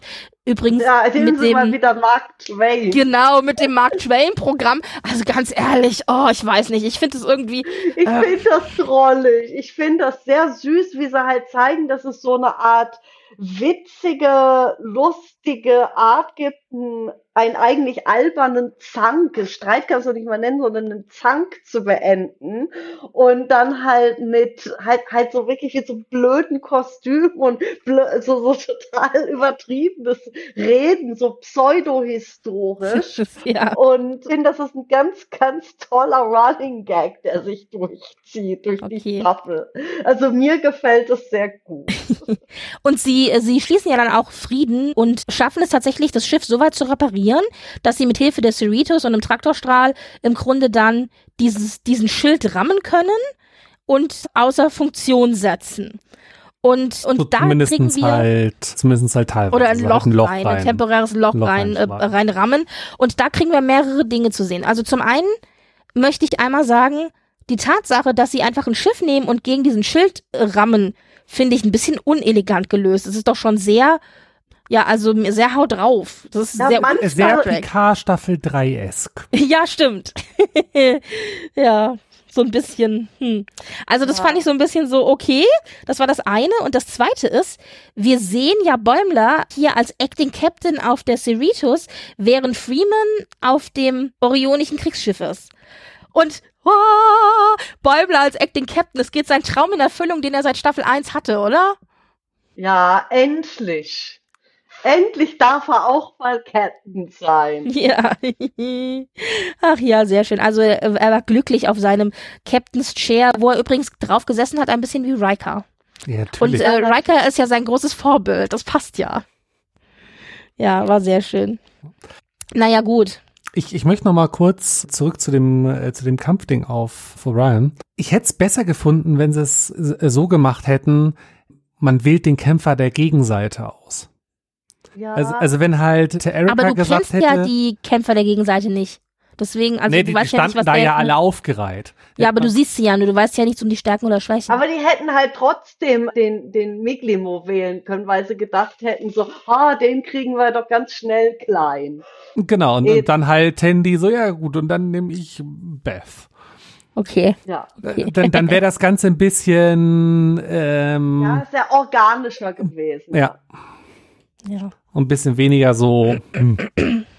Ich weiß, was du meinst. Das orionische Kriegsschiff hat den Schild gerammt und es sieht schlecht aus für Locano und seine Flotte, woraufhin tatsächlich, apropos, wir vereinen uns alle hinter einer Idee und hinter einem Anführer, diese ganzen Verbündeten von Locano jetzt fliehen. Also die sind ja in ihren eigenen Schiffchen und zack sind sie weg. und, und am Ende haben wir noch Mariner und Locano dann in ihrer letzten großen Auseinandersetzung. Locano beamt sich ja dann an Bord von Mariners Shuttle oder von Mariners Schiff eigentlich. Und sie sind ja, die ja also das in- Genesis-Device geklaut hat. Richtig, und sie befinden sich auch immer noch in diesem Ionensturm. Und das Ganze erinnert auch so ein bisschen, finde ich, an diesen Kampf im Mutara-Nebel von Star Trek 2. Ja, ein bisschen, das war ja das auch ist so. eins zu Das eins war- nachgebaut. Das sagt Ja. allein, wie sie halt natürlich dann so, so diese, so ist das eine Schiff fliegt über dem anderen drüber, von oben siehst du es, aber sie selbst sehen, können sich gegenseitig nicht sehen. Das ist natürlich, Ja, ja, ja. das ist Und, äh, quasi, weißt du, Zorn des Khan mit seinem riesen Zorn, also dann das Zornchen des Lokano. Ja. Ja, ja. Also Ja. diese ganze Folge hat sowieso total viele äh, Zorn des Khans, Zorn des Khan-Vibes. Plus es gibt den Genesis-Device, den wir auch bei beiden Szenen auf dem Schiff jeweils haben und der bei beiden Szenen auch am Ende explodiert. Und was ich auch noch sehr schön fand, war hier in der Lower Decks-Folge, dass die Musik, die im Hintergrund ertönt, tatsächlich Anteile der Musik aus genau dieser Szene aus Star Trek 2 hatte. Also das, da hat dann die Musik wieder so ein bisschen die, auch die Referenz gegeben. Und was ich ganz interessant finde, also gut, Mariner aktiviert dann das Genesis-Gerät, weil sie möchte halt nicht, dass es in falsche Hände kommt und sagt, besser zerstören, als dass es irgendwie jemand in, in die Finger kriegt, also Locano zum Beispiel. Und es läuft halt so ein Countdown runter, während eben Mariner und Locano ja nochmal diese Auseinandersetzung haben über Starfleet und Starfleet-Prinzipien und so weiter und so fort. Und am Ende ist aber tatsächlich Mariner, und da sieht man halt auch den Unterschied oder die Entwicklung, die Mariner gemacht hat. Sie steht ja dann echt für diese Starfleet-Prinzipien ein und, und stellt sich auch körperlich vor de- den Genesis-Device, damit er da nicht rankommt. Und er erschießt sie ja tatsächlich. Und sie ist nur Ja. deshalb nicht tot, weil ihre Mutter sie gerade noch rechtzeitig rausgebeamt hat. Und dann Ja. sage ich mir, wow, also das ist wirklich, dass Mariner tatsächlich so weit hinter Starfleet steht, dass sie sagt, nein, ich opfer dafür auch mein Leben. Und das ist ja eine völlig andere Mariner als die, die wir aus Staffel 1 kennen. Ja, ich denke, das hättest du trotzdem gehabt. Also Staffel 1 vielleicht auch, weil ich denke, ihr ging es immer darum, das Richtige zu tun, aber sie hatte mehr Probleme mit Starfleet und der Institution selbst, aber Gutes tun wollte sie schon immer. Ja, aber das fand ich wirklich sehr, sehr interessant, dass sie wirklich da auch körperlich gesagt hat, okay, ich stelle mich da vor. Und ja, und dann haben wir jetzt also Mariner auf dem Orion-Schiff, beziehungsweise zurück bei ihrer Mutter. Das Kluge wäre jetzt, die Beine in die Hand zu nehmen und zu fliehen, weil es läuft ja dieser Countdown des Genesis-Devices. Und stattdessen, also das will ja, das will ja Freeman, also Captain Freeman will es ja machen. Und dann sagt Mariner ja, nee, Moment mal, wir müssen Locano retten. Und ich dachte so, was, Moment mal, wo kommt denn das plötzlich her? Also das war für mich tatsächlich überraschend. Ich hätte nicht damit gerechnet, ausgerechnet, dass gerade Mariner dann sagt, nee, nee, äh, wir müssen Locano da noch rauskriegen. Ich hätte gesagt, lass den ruhig in die Luft fliegen, so wie Freeman. Ja. oder also oder war das nur für mich oder wie wie fandet ihr das? Also fandet ihr das überraschend? Also ich fand, das war halt auch um zu zeigen, wie ihre Prinzipien halt auch sind. Ja, Klar, logisch. Aber es hat mich trotzdem ein bisschen überrascht. Naja, und was jetzt natürlich wieder hochironisch ist und die Szene, wo Lucano halt versucht, den Genesis, das Genesis-Gerät zu entschärfen und das aber leider nicht schafft, weil die eine Bezahlschranke drauf gemacht haben ah, und man ah, das zwei Barren Latinum, genau, weil man zwei Barren Latinum erst einschmeißen muss, bevor man dann quasi den Code, also den, den Stoppcode eingeben kann. Oh mein Gott, ist das toll oder war das toll? Das, das war, war die beste so Idee ever. Das war so gut, vor allem wird er halt den Ferengi halt generell auch in der Ferengi-Folge dieser Staffel halt diese sozusagen Geldabschöpfmethoden in unserem Alltag, den wir, die wir erleben. Ja. Halt bei den Ferengi in so übertriebenem Maße und dann halt bei so einer Entschärfung von einer Bombe eine Paywall dahin zu machen, ist ganz klar, dass es ja in unserer Realität für Lacher sorgt. Plus haben wir nicht alle schon mal ich wollte nämlich ja. gerade sagen, plus haben wir alle nicht schon mal äh, von der Paywall gestanden und gesagt, what the fuck, ey. Ja, Eben, also wir genau. haben uns alle wiedererkannt. Nur ist bei uns dann halt nichts explodiert. Aber äh, ja. Na und es explodiert dann tatsächlich das Genesis-Gerät und es wird ein neuer Planet erschaffen. Ironischerweise natürlich mit Locano im Kern. Die Frage ist, wollen wir den eigentlich als Planet haben? Eigentlich nicht. Aber gut, wieder die Referenz Star Trek 2 beziehungsweise Star Trek 3. Und ja. ich fand diese Explosion des Genesis-Devices optisch richtig toll gelungen, also richtig toll animiert. Ja. Das hat mir wirklich gut gefallen. Und dann halt auch dieser, wie so eine Art Nebel da drum herum und ja, das war sehr toll gemacht. Mhm. Und am Ende erfahren wir dann auch, dass der Planet tatsächlich Locarno genannt werden soll und wahrscheinlich für Flüchtlinge als als Heimat dienen, dann dienen soll. Und dann dachte ich so, wow, ich liebe das. Und ja. irgendwie ist die Frage für mich dann auch, also ich habe ja gesagt, Locarno ähm, hat zwar unlautere Motive, aber unabsichtlich erfüllt er mit diesem Flottenprojekt ja im Grunde das, was die Vision von der Föderation oder von Starfleet an sich ja auch ein bisschen ist. Und mit dem Planeten habe ich das Gefühl, es ist so ähnlich. Also dadurch, dass Locarno quasi jetzt eine neue, also einen neuen Planeten geschaffen hat und damit auch Anlaufpunkt für eben Leute, die vertrieben worden sind, hat er damit nicht im Grunde auch ein bisschen was von seiner Mission erfüllt? So ein bisschen ja. unabsichtlich? Ja, das fand ich irgendwie noch ganz nett. Ja, gut. Und dann haben wir noch das Ende, nämlich Freeman, die glücklicherweise Captain Freeman ohne Strafe davon kommt. Kennen wir ja, ja. Auch, auch ein typischer Trope. Natürlich, weil sie diplomatische Beziehungen mit den Orionern eröffnet hat. Und äh, das natürlich ja. die, das Starfleet natürlich viel wichtiger jetzt findet, diese diplomatischen Beziehungen zu haben. Ja. ja einen kleinen Verstoß gegen äh, eine Vorschrift, ja. Ja, und dann kriegen wir natürlich noch zu Gesicht, wie die Lower Deckers sich dann wiedersehen, was auch super niedlich war, weil sie umarmen sich und oh, wie schön, dass du wieder da bist und ach, es ist alles irgendwie sehr nett.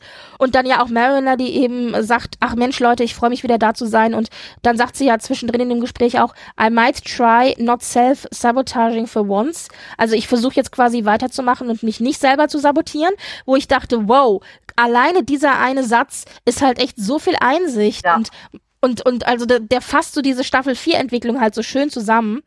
Und, und wir haben auch noch ähm, ein weiteres gutes Ende, nämlich für Tulyn. Die hat sich ja die ganze Zeit zurückgesehnt zu ihrem, zu ihrem Schiff. Also die Problematik hatten wir ja, weil sie ja auch, äh, also in der Folge, wo sie ja ihre Gefühle und ihre, ihre Wut darüber und die Gefühle von da, davon nicht gut genug zu sein, wo sie die ja nach außen abgegeben hat, wo das ganze Schiff ja dann quasi ihre Gefühle verarbeitet hat. Und das hat sie jetzt offensichtlich überwunden, denn ihr Captain, Captain Sokol, meldet sich ja bei ihr. Man sieht also, sie, es kommt eine Nachricht rein, aber sie entscheidet sich, ohne zu wissen, was er sagen möchte. Wir vermuten ja alle, er will sie eigentlich zurückholen dagegen, diese Nachricht anzunehmen, sondern sagt, nein, also ich bin quasi zufrieden auf der Cerritos. Das heißt, sie zeigt, sie ist mit sich im Reinen und sie fühlt sich im Grunde auch bei der, auf der Cerritos und mit der Lower Decks Crew zu Hause. Ja, und, und das fand ich toll. Science Bestie von Ja, ich möchte immer noch ein T-Shirt haben mit, mit Tillin und, und, und Tandy drauf, wo dann drauf steht Science Besties. Ich liebe das. Ja, das ist ganz großartig. Ja, sehr, sehr schön. Ja, und klar, dann sitzen sie natürlich wieder in der, ich sag jetzt Kantine, wie heißt es denn, in der in, in, ähm, in ihrer Bar. In der Bar, genau. Und natürlich muss dann auch noch mal ein Lower Deck Chant gemacht werden, noch mal so ein Lower Deck, Lower Deck. Ja, erstmal so gegrölt, genau. Selbstverständlich. Also es ist irgendwie alles, was sein muss, wird dann auch gemacht. Aber am Ende haben wir natürlich dann doch noch irgendwie das sehr tragische, den tragischen Abschied von Tandy, weil die Orioner äh, eben nicht vergessen haben, dass sie ja versprochen hat, zurückzukommen und ihre Schwester dann da äh, mit dem Schiff, genau, mit dem Schiff vor der Tür steht und sagt, hier, klopf, klopf, komm, komm mit. Und was aber irgendwie nett ist, ich meine, Rutherford ist am Boden zerstört. Die beiden umarmen sich ja auch noch und dann sagt sie ja noch so, okidoki. Und ich so, oh Gott. und was ich aber irgendwie cool finde, ist, dass Bäumler und Mariner am Ende doch irgendwie positiv sind, weil Mariner ja sagt, die kennen Tandy nicht. Wart mal ab, bis sie nach Hause kommt. Die krempelt da die ganze orionische Gesellschaft wahrscheinlich einmal auf einmal um. Ja, und dann Bäumler und dann genau und Bäumler ja dann auch so. Die wissen nicht, was ihnen passiert sozusagen. Und ich finde irgendwie cool, dass sie also Tandy einfach zutrauen, dass ja. sie da nicht untergeht, sondern dass sie quasi ja, ihr, ihr Schicksal ja, selber in die Hand nimmt. Sie ja. haben das ja quasi erster Hand erlebt, dass Tandy sich nicht die Butter vom Brot nimmt und ganz genau weiß, was sie tut. Und ich sage jetzt mal ganz kurz, nämlich mal einen Exkurs. Und da will ich nämlich dich fragen, ob du auch daran gedacht hast. Und zwar ein Exkurs zu Star Wars Rebels. Und für alle, die jetzt Star Wars Rebels nicht gesehen haben, nicht gespoilert werden wollen, Achtung, Achtung, erinnert dich das nicht auch ein bisschen an die Sache mit Sabine? Wie sie für eine Zeit lang zurück zu ihrer mandalorischen Familie geht, nachdem also die Rebels bei den Mandalorians um Hilfe beten gegen das Imperium und dann lösen sie das irgendwie, aber sie bleibt erstmal bei ihrer Familie. Und generell Tandy und Sabine haben, sind nicht komplett, aber sie haben Gemeinsamkeiten, finde ich. Ja, definitiv eine ähnliche, eine ähnliche Geschichte, selbstverständlich. Ja, so ein ähnlicher Archetyp halt. Ja, genau, genau. Ja. Und eben die Auseinandersetzung mit dem eigenen Aufwachsen und der eigenen Identität genau. und genau, ja, doch erinnert mich stark dran. Das hast du schon recht, ja. Ja. Ja, ja. Übrigens fand ich dann noch spannend, wie die Folge wirklich endete, weil wir kriegen ja dann noch einen letzten Blick auf Tandy, die ja. in die Kamera reinguckt. Und zwar mit so einem Blick, mit so einem kommt mir ja nicht zu nahe. Ich bin äh. die, die Mistress of Winter Constellation Killerin sozusagen. Und dann sagt sie ja sinngemäß, auf geht's, Tandy. Weißt du, so spricht sich selber nochmal Mut sagt zu. einfach so, und oh, ich, ich, ich kann das. Ich, ich pack das. Genau, genau. Aber die Musik dazu, ja. fand ich so krass. Weil das so eine ganz, also eigentlich Diese so eine Bösewichtmusik. Ja, nee, ich fand, es war mehr so eine, so eine, so eine dunkle Bösewichtmusik. Okay. Es ist halt so eine etwas, ja, etwas finstere, aber trotzdem protagonistisch, so ein finsteres, so, so, jetzt werde ich mal Badass gehen und vielleicht mal ein bisschen der Badassiger. Ja, und, so. und dieser Blick und dass dann halt wirklich diese Folge aufhörte, dass so die Kamera nur ihren halt. Kopf im Bild hatte ja. und dann so ja. zurückzoomte und ich dachte so, wenn das nicht das Versprechen an die Fans ist, dass Tandy in Staffel 5 eine geile Story haben wird, dann weiß ich auch nicht was. Das ist, wird ja auch in Interviews, hat das doch McMahon auch gesagt, dass also die Orion Arc mit ihr wohl sehr gut werden wird. Sehr, ja, sehr, also bin ich, ich bin äh, sehr, sehr neugierig. Sehr viel, dass da einiges noch kommt, auf das wir uns freuen sollen. Ja, cool, cool. Ja, also das war, das war diese zehnte Folge. Es gab super viele Rückbezüge insgesamt zu ganz vielen verschiedenen Episoden in Staffel 4.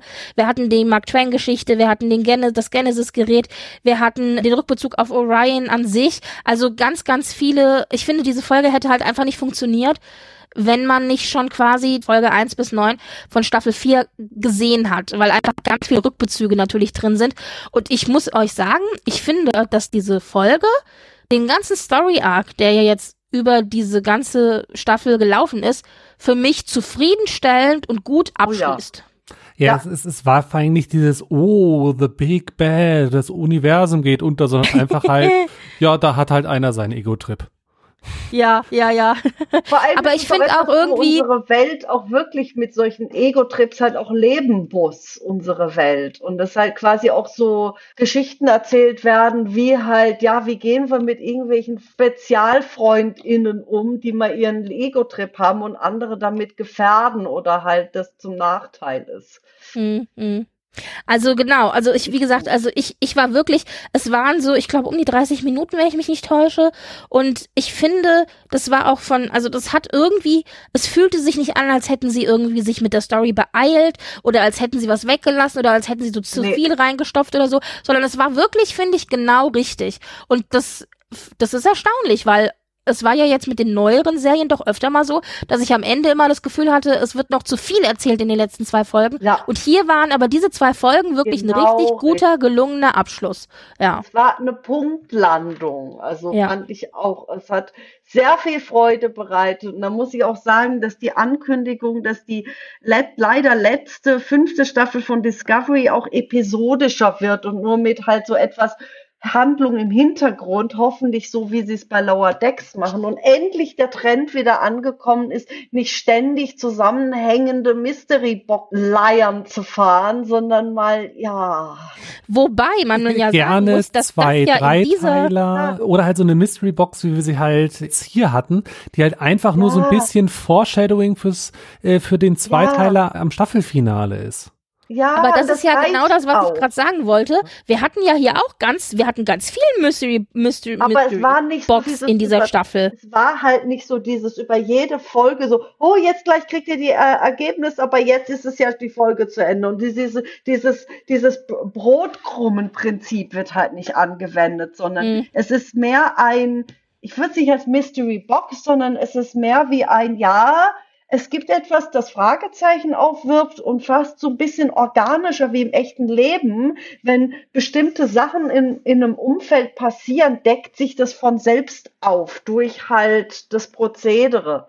Und mhm. das fand ich halt eben nicht dieses klassisch Mystery Box. Klar, mhm. kann immer Fragen geben, ein paar unerklärliche Dinge, die später rauskommen, aber es ist halt nicht so darauf gezielt, dass es eben so, so die gesamte Handlung einen so fast hechelnd darauf hinweist. Also vor allem PK Staffel 3, das war fast unerträglich. Wir haben ja jetzt quasi schon angefangen mit dem Hauptstory-Arc, der ja eben immer diese, diese kurzen Treeboxen am Anfang hatten mit dem Schiff, das ja dauernd andere Schiffe zerstört hat. Das fand ich aber gerade genau richtig, um einen neugierig bei der Stange zu halten. Man wollte ja, ja dann schon wissen, was hat's mit diesem Schiff auf sich und dann ja aber auch so dieser linke Haken, der dann kam mit, ja, die Schiffe sind gar nicht also die sind gar nicht tot und zerstört worden, sondern da sind, da ist die Crew quasi entführt worden und die so, was? Und so. Also das war ja schon auch eine Überraschung fand, für mich persönlich, so ein, Vor so ein, Twist. Das, ja. ja, und es war halt auch völlig klar, eigentlich wurde es irgendwann klar, dass du keine Leichen im, dass du ja keine toten Figuren hast gesehen, genau, die am genau. All schweben. Und es klar war, irgendwas wird vielleicht digitalisiert, haben sich ja viele gefragt und dachten, oh, stecken da Badgie und Agimus und Peanut Hamper dahinter. Und dann hatten wir so toll diese eine Folge, also A Few Badgies More auf Englisch, wie dann eben die Sache mit diesen drei KI-Spezialfreundinnen quasi, also ja, eingetütet worden ist und dann klar ja. war, okay, die sind das ja erst gar nicht. Wer steckt dann wirklich dahinter? Und das fand ich, haben sie sehr, also die haben das sehr klug gemacht, dass sie so eine bestimmte Sache anteasern und dann innerhalb einer gesamten Folge zeigen. Es ist nicht so, aber diesen Leuten oder halt den Personenkreis, der unter Verdacht steht, trotzdem halt so viel Zeit gibt, so sich weiterzuentwickeln innerhalb der Story. Das fand ich toll. Das mhm. ist wirklich sehr, sehr hochwertiges Storytelling. Und das hat halt eben auch dazu geführt, dass wir zwar übergreifende Story Arc über die Season hatten, aber eben auch ganz viel Luft oder Luft zum Atmen mhm. auch wurde gelassen, um eben einzelne Geschichten zu erzählen. Und da hat natürlich Lower Decks ausgenutzt, dass es Lower Decks ist und hat ganz viele Rückbezüge einfach zu ganz vielen Dingen gehabt. Wir hatten ja gleich am Anfang die im Grunde die Voyager Folge, also mit Tuvix, ja. wo ja, ja einfach ist, alles um Voyager sich drehte und äh, so wie wir die DS9 Folge hatten, war das jetzt halt die Voyager Folge und äh, ja, toll die haben das vor allem so schön gemacht, diese, diese, diese ganzen Diskussionen, die es ja im Fandom gibt mit Janeway ist eine böse Mörderin, sie hat Tuvix getötet und genau das halt auch on-screen thematisiert worden ist und auch zwischen Tandy und Tulin diese Diskussion war. Können wir jetzt dieses Mischwesen quasi töten, indem wir es wieder trennen, dass die beiden Originalpersonen wieder da sind oder gibt es eine andere Lösung dafür? Und genau das wurde wurde durchgespinnt und gleichzeitig also dieses Szenario mit quasi tu, weit, weiter Leute zu Tu, also den Tuwix zu machen, ja, den Tuwix genau. weiterzuführen, quasi dann dieses gesamte, so diese gesammelten Werke am Ende in, in, dies, in, in dieser, in dieser, wo haben sie das hingemacht? In der Brick, also irgendwie hinter einem, hinter einem Kraftfeld, dann so, so alle miteinander vermischt zu einem riesigen Kloß. Das war, ja, ich finde es schön, dass Lower Decks sich nicht so schade ist, Dinge ad absurdum zu führen. genau, ja, ja. Also das, das war schon mal so, das ist, also das war schon mal so, ah, oh, Voyager, ganz viele Rückbezüge, da haben wir uns irgendwie gefreut. Dann hatten wir natürlich, du sagst es schon, auch ganz viele Rückbezüge innerhalb von Lower Decks. Wir hatten halt so diese klassischen Bösewichte, die, aufge die wieder aufgetaucht sind, wie Badgie und Agimus und Peanut Temper. Und geil, wir lieben diese Figuren und es ist schön, dass sie zurückgekommen sind. Und ja, ganz viele Referenzen natürlich auf andere Dinge, auch ganz viel TNG ist hier diesmal wieder natürlich mit reingeschmissen worden und ach, das hat ganz viel Spaß gemacht. Wir hatten äh, die Folge auf dem Heimatplaneten der Ferengis. Das war auch mal toll, irgendwie da so einen Einblick zu bekommen. Da hatten wir ja so wahnsinnig viel jetzt in TNG auch nicht gesehen und dass da einfach das Universum erweitert wird und gleichzeitig aber so liebgewonnene Charaktere, liebgewonnene Alien-Spezies, liebgewonnene Bösewichte vielleicht auch einfach wieder auftauchen. Ja. Ja, ja, das war schon sehr, sehr, sehr schön gemacht, muss ich sagen. Ganz, die ganze Liebe ist sehr sichtbar da. Dann hatten wir natürlich. Und die Höhlenfolge. Die Höhe, die klassische Höhlenfolge. Genau, also die war natürlich toll. Dann hatten wir diese ganze Auseinandersetzung, da können wir noch ein bisschen drüber reden, wenn wir nochmal kurz die Charaktere ansprechen. Die ganze Auseinandersetzung mit, ja, wir sind jetzt Lieutenant Junior Grades, also wir sind keine Lower Decker mehr in dem Sinne und müssen quasi uns etablieren. Also wie sieht's da aus mit einer Entwicklung und mit einer Karriere vielleicht auch? Also da sind ganz viele Dinge gemacht worden. Dann hatten wir die Auseinandersetzung mit Tandy und dem ganzen orionischen Hintergrund und haben auch ganz viel über Oriona erfahren und gelernt. Also ja. ich finde, in dieser Staffel hat Lower Decks wirklich das Universum, das Star Trek-Universum einfach ganz, also ganz weit aufgemacht. Er hat ganz viele Türen aufgemacht, Und von denen wir wussten, das dass es sie gibt, aber die halt immer zu waren. Und die Ferengi, die dem Föderation beitreten wollen. Ja, ja, Und absolut. das verknüpft mit diesen Entführungen zusammen. Das war so gut gemacht. Handwerklich absolut gigantisch. Ja. Ich, das, das ist, finde ich, ist äh, Lower Decks sowieso immer. Also handwerklich, ähm, gut, die letzte Staffel, da hatte ich ja ein bisschen Probleme, was die hum den Humor angeht, den fand ich ja manchmal ein bisschen ja, sehr, die letzte sehr, Staffel ähm, war ein bisschen sehr Bro, Bro, wie sagt man, Bro-Humor, genau. Aber diesmal, für mich hat's diesmal wirklich richtig gut funktioniert. Ein, zwei Sachen finde ich ein bisschen albern, aber mit albern kann ich leben. Ja, aber albern ist mir lieber als, als dumm. Also ja. so, so diese dumpfe Bro, also dumpf, es war halt so ein paar Sachen, wo ich dachte so, hä, das braucht er jetzt nicht machen. Ja, ja. Deswegen, also, aber das hat für mich diesmal funktioniert. Ich bin am überlegen schon, ich bin die ganze Zeit schon mit mir am diskutieren, vielleicht ist Staffel 4 für mich die beste. Ich bin mir noch nicht so ganz also, sicher, weil Staffel 1 war halt auch sehr, sehr gut. Auf jeden aber, Fall ähm, großes Favorite bei mir. Also ich sag ja. mal so, es ist, ich würde sagen, ich würde sagen, es ist, du merkst, jetzt ist die Serie ausgereift und hat einen Run, also einen Lauf. Und ja. das ist bemerkbar, dieser Lauf. Das ist wirklich schön. Und es sind genug Staffeln auch schon gelaufen, weil es ist ja Staffel 4, dass man jetzt auch sich innerhalb eines Lower Deckes Universum bewegen kann und dann eben selbstreferenziell auch arbeiten kann. Das Ja. kannst du ja erst machen, wenn einfach schon ein bisschen an, an Folgen gelaufen ist. sind. Genau. Das Genau, Geht, geht ja, erst dann, ja. genau. Und das haben sie sich verdient, dass sie quasi zu sich selbst referenziell sein können. Und Mhm. das muss halt erstmal schaffen. Ja. Wie sieht's aus? Ich meine, ich glaube da, also Production Value, Design und so weiter. Also ganz ehrlich, Voice Acting ist immer top notch bei Ja. ähm, Lower Decks. Da kannst du dich echt nicht beschweren. Die sind immer alle großartig. Sie versuchen auch immer die Originalstimmen zurückzuholen, ob das jetzt die von Ja. von Tuvok ist oder die von Neelix oder jetzt hier von der Nova Squadron und so oder Will Ah, Wheaton oder wer auch immer oder Robert Duncan McNeil. Das in der Regel schaffen sie es ja auch und das ist einfach toll, toll. Ja, Kannst du gar nichts anderes ganz, sagen. Ganz viel Spaß macht Mhm. das, ja.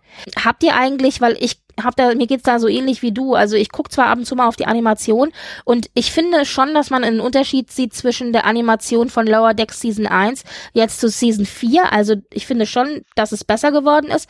Aber ist euch jetzt für Season 4 speziell irgendwie ein qualitativer Unterschied aufgefallen zur Animation in Lower Decks generell? Also darauf habe ich eigentlich ehrlich gesagt nicht so geachtet. Ja, ich Mhm. auch nicht. Aber wenn es nicht negativ auffällt, dann ist es auch nichts, was irgendwie heraussticht, finde ich. Nö. Ja. Es ist halt solide Arbeit wie immer. Ja. Ja. Und, Und, äh, ich und bin mal bestimmte gespannt, Dinge was sind wir äh, dann schön umgesetzt. Ja. Die fünfte Staffel uns bringt, ja. Genau, also zum einen, also ich meine, wir, wir wissen ja schon, in, in welchem Stil das, das Staffelplakat Ja, sein natürlich. wird. Das, das wird halt Das habe ich noch nicht halt. gesehen. Nein, Nee, es nein, gibt's aber auch der noch Stil. nicht, aber es, ist, es wird halt eine Hommage an Star Trek 5 sein vom Plakat her. genau. Ah, Also alle, oh. alle Plakate waren doch immer eine Hommage an die Filmplakate. Stimmt. Also Staffel das wird 1 dann an Film wahrscheinlich- ja, 1. Klar, Und, äh, natürlich. Und das wird wahrscheinlich dann, ja, Star Trek 5, natürlich fünfte Staffel, klar. Und, und nachdem wir jetzt schon so viele Referenzen auf TNG und, und, und DS9 und Voyager bekommen haben, frage ich mich, gehen Sie das Thema Enterprise mal an? Ja, aber, aber sie haben Enterprise zumindest ein, zwei Mal schon erwähnt. Also jetzt zum Beispiel in dieser Zehner-Folge, ähm, am Anfang in der Flashback-Szene mit Mariner, kommt ja Mariner ganz begeistert und spricht von den Xindis und so weiter, dass sie darüber gelernt hat und so. Also da wird ja auch, also es wird schon immer mal wieder die Enterprise erwähnt oder ich glaube, es wurde auch mal Archers Hund erwähnt. Aber so grundsätzlich, ja, hätte es mehr verdient. Da hast du schon recht. Na, Also es gab noch die Erwähnung, also was man ja vielleicht so fast dazu zählen kann, ist ja die Those Old Scientists, also die Folge Natürlich, mit ja. den Lower Deckern bei der Enterprise von Pike. Und da, genau, Riker. Und wo sie aber auch darüber, über die Crew der, der Pike Enterprise ihre eigene Heldenver Heldinnenverehrung ja machen, mit, Ja. ist halt mit, mit der Crew von mit, Archer. mit also Mayweather und, und, Und mit- Sato, also Hoshi. Genau, und genau, genau, und Reed. Also wie sie halt alle aus ihren Abteilungen sagen, so, ah, die waren ja damals auch so toll an ihren Posten und wir sind deren Nachfahren. Und dann fangen sie auch an zu verstehen, warum halt Mariner und Bäumler so begeistert sind und Ja. entspannen sich ein bisschen mehr. das Cross, das, das Crossover mit Lower Decks, äh, Strange New Worlds Lower Decks, äh, das äh, läuft natürlich offiziell als Folge von Strange New Worlds, deswegen ist es jetzt hier in der Staffel natürlich nicht mit dabei. Aber, Aber das ist eine der besten Folgen überhaupt. Also so, so, sehr, so toll. sehr gut gelungen. Ja. Das ist auf jeden Fall ein großes Highlight, ja.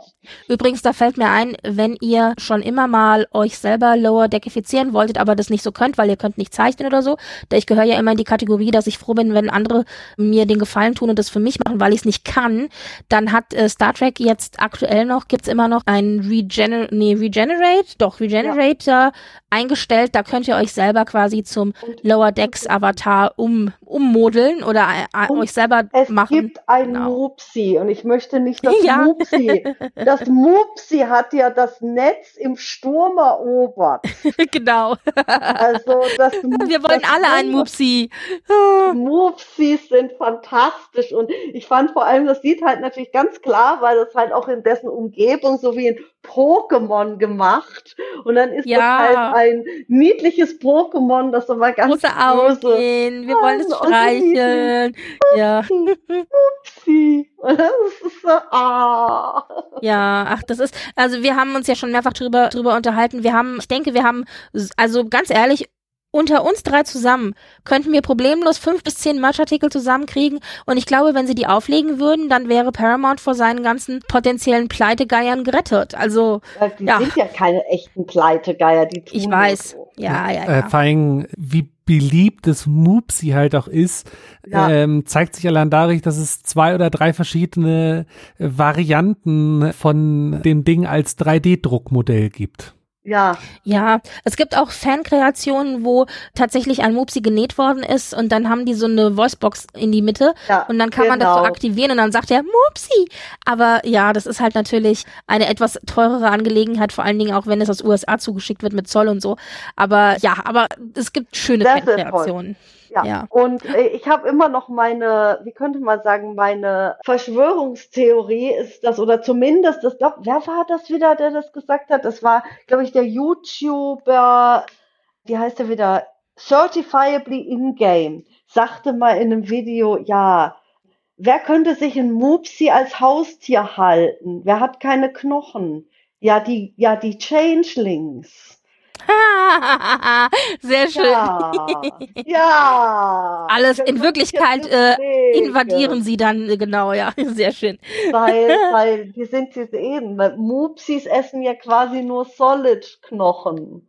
Aber die, ja, und Triples, haben Triples Knochen, dann kann es doch sein, dass Mupsis Triples auch nicht anpacken.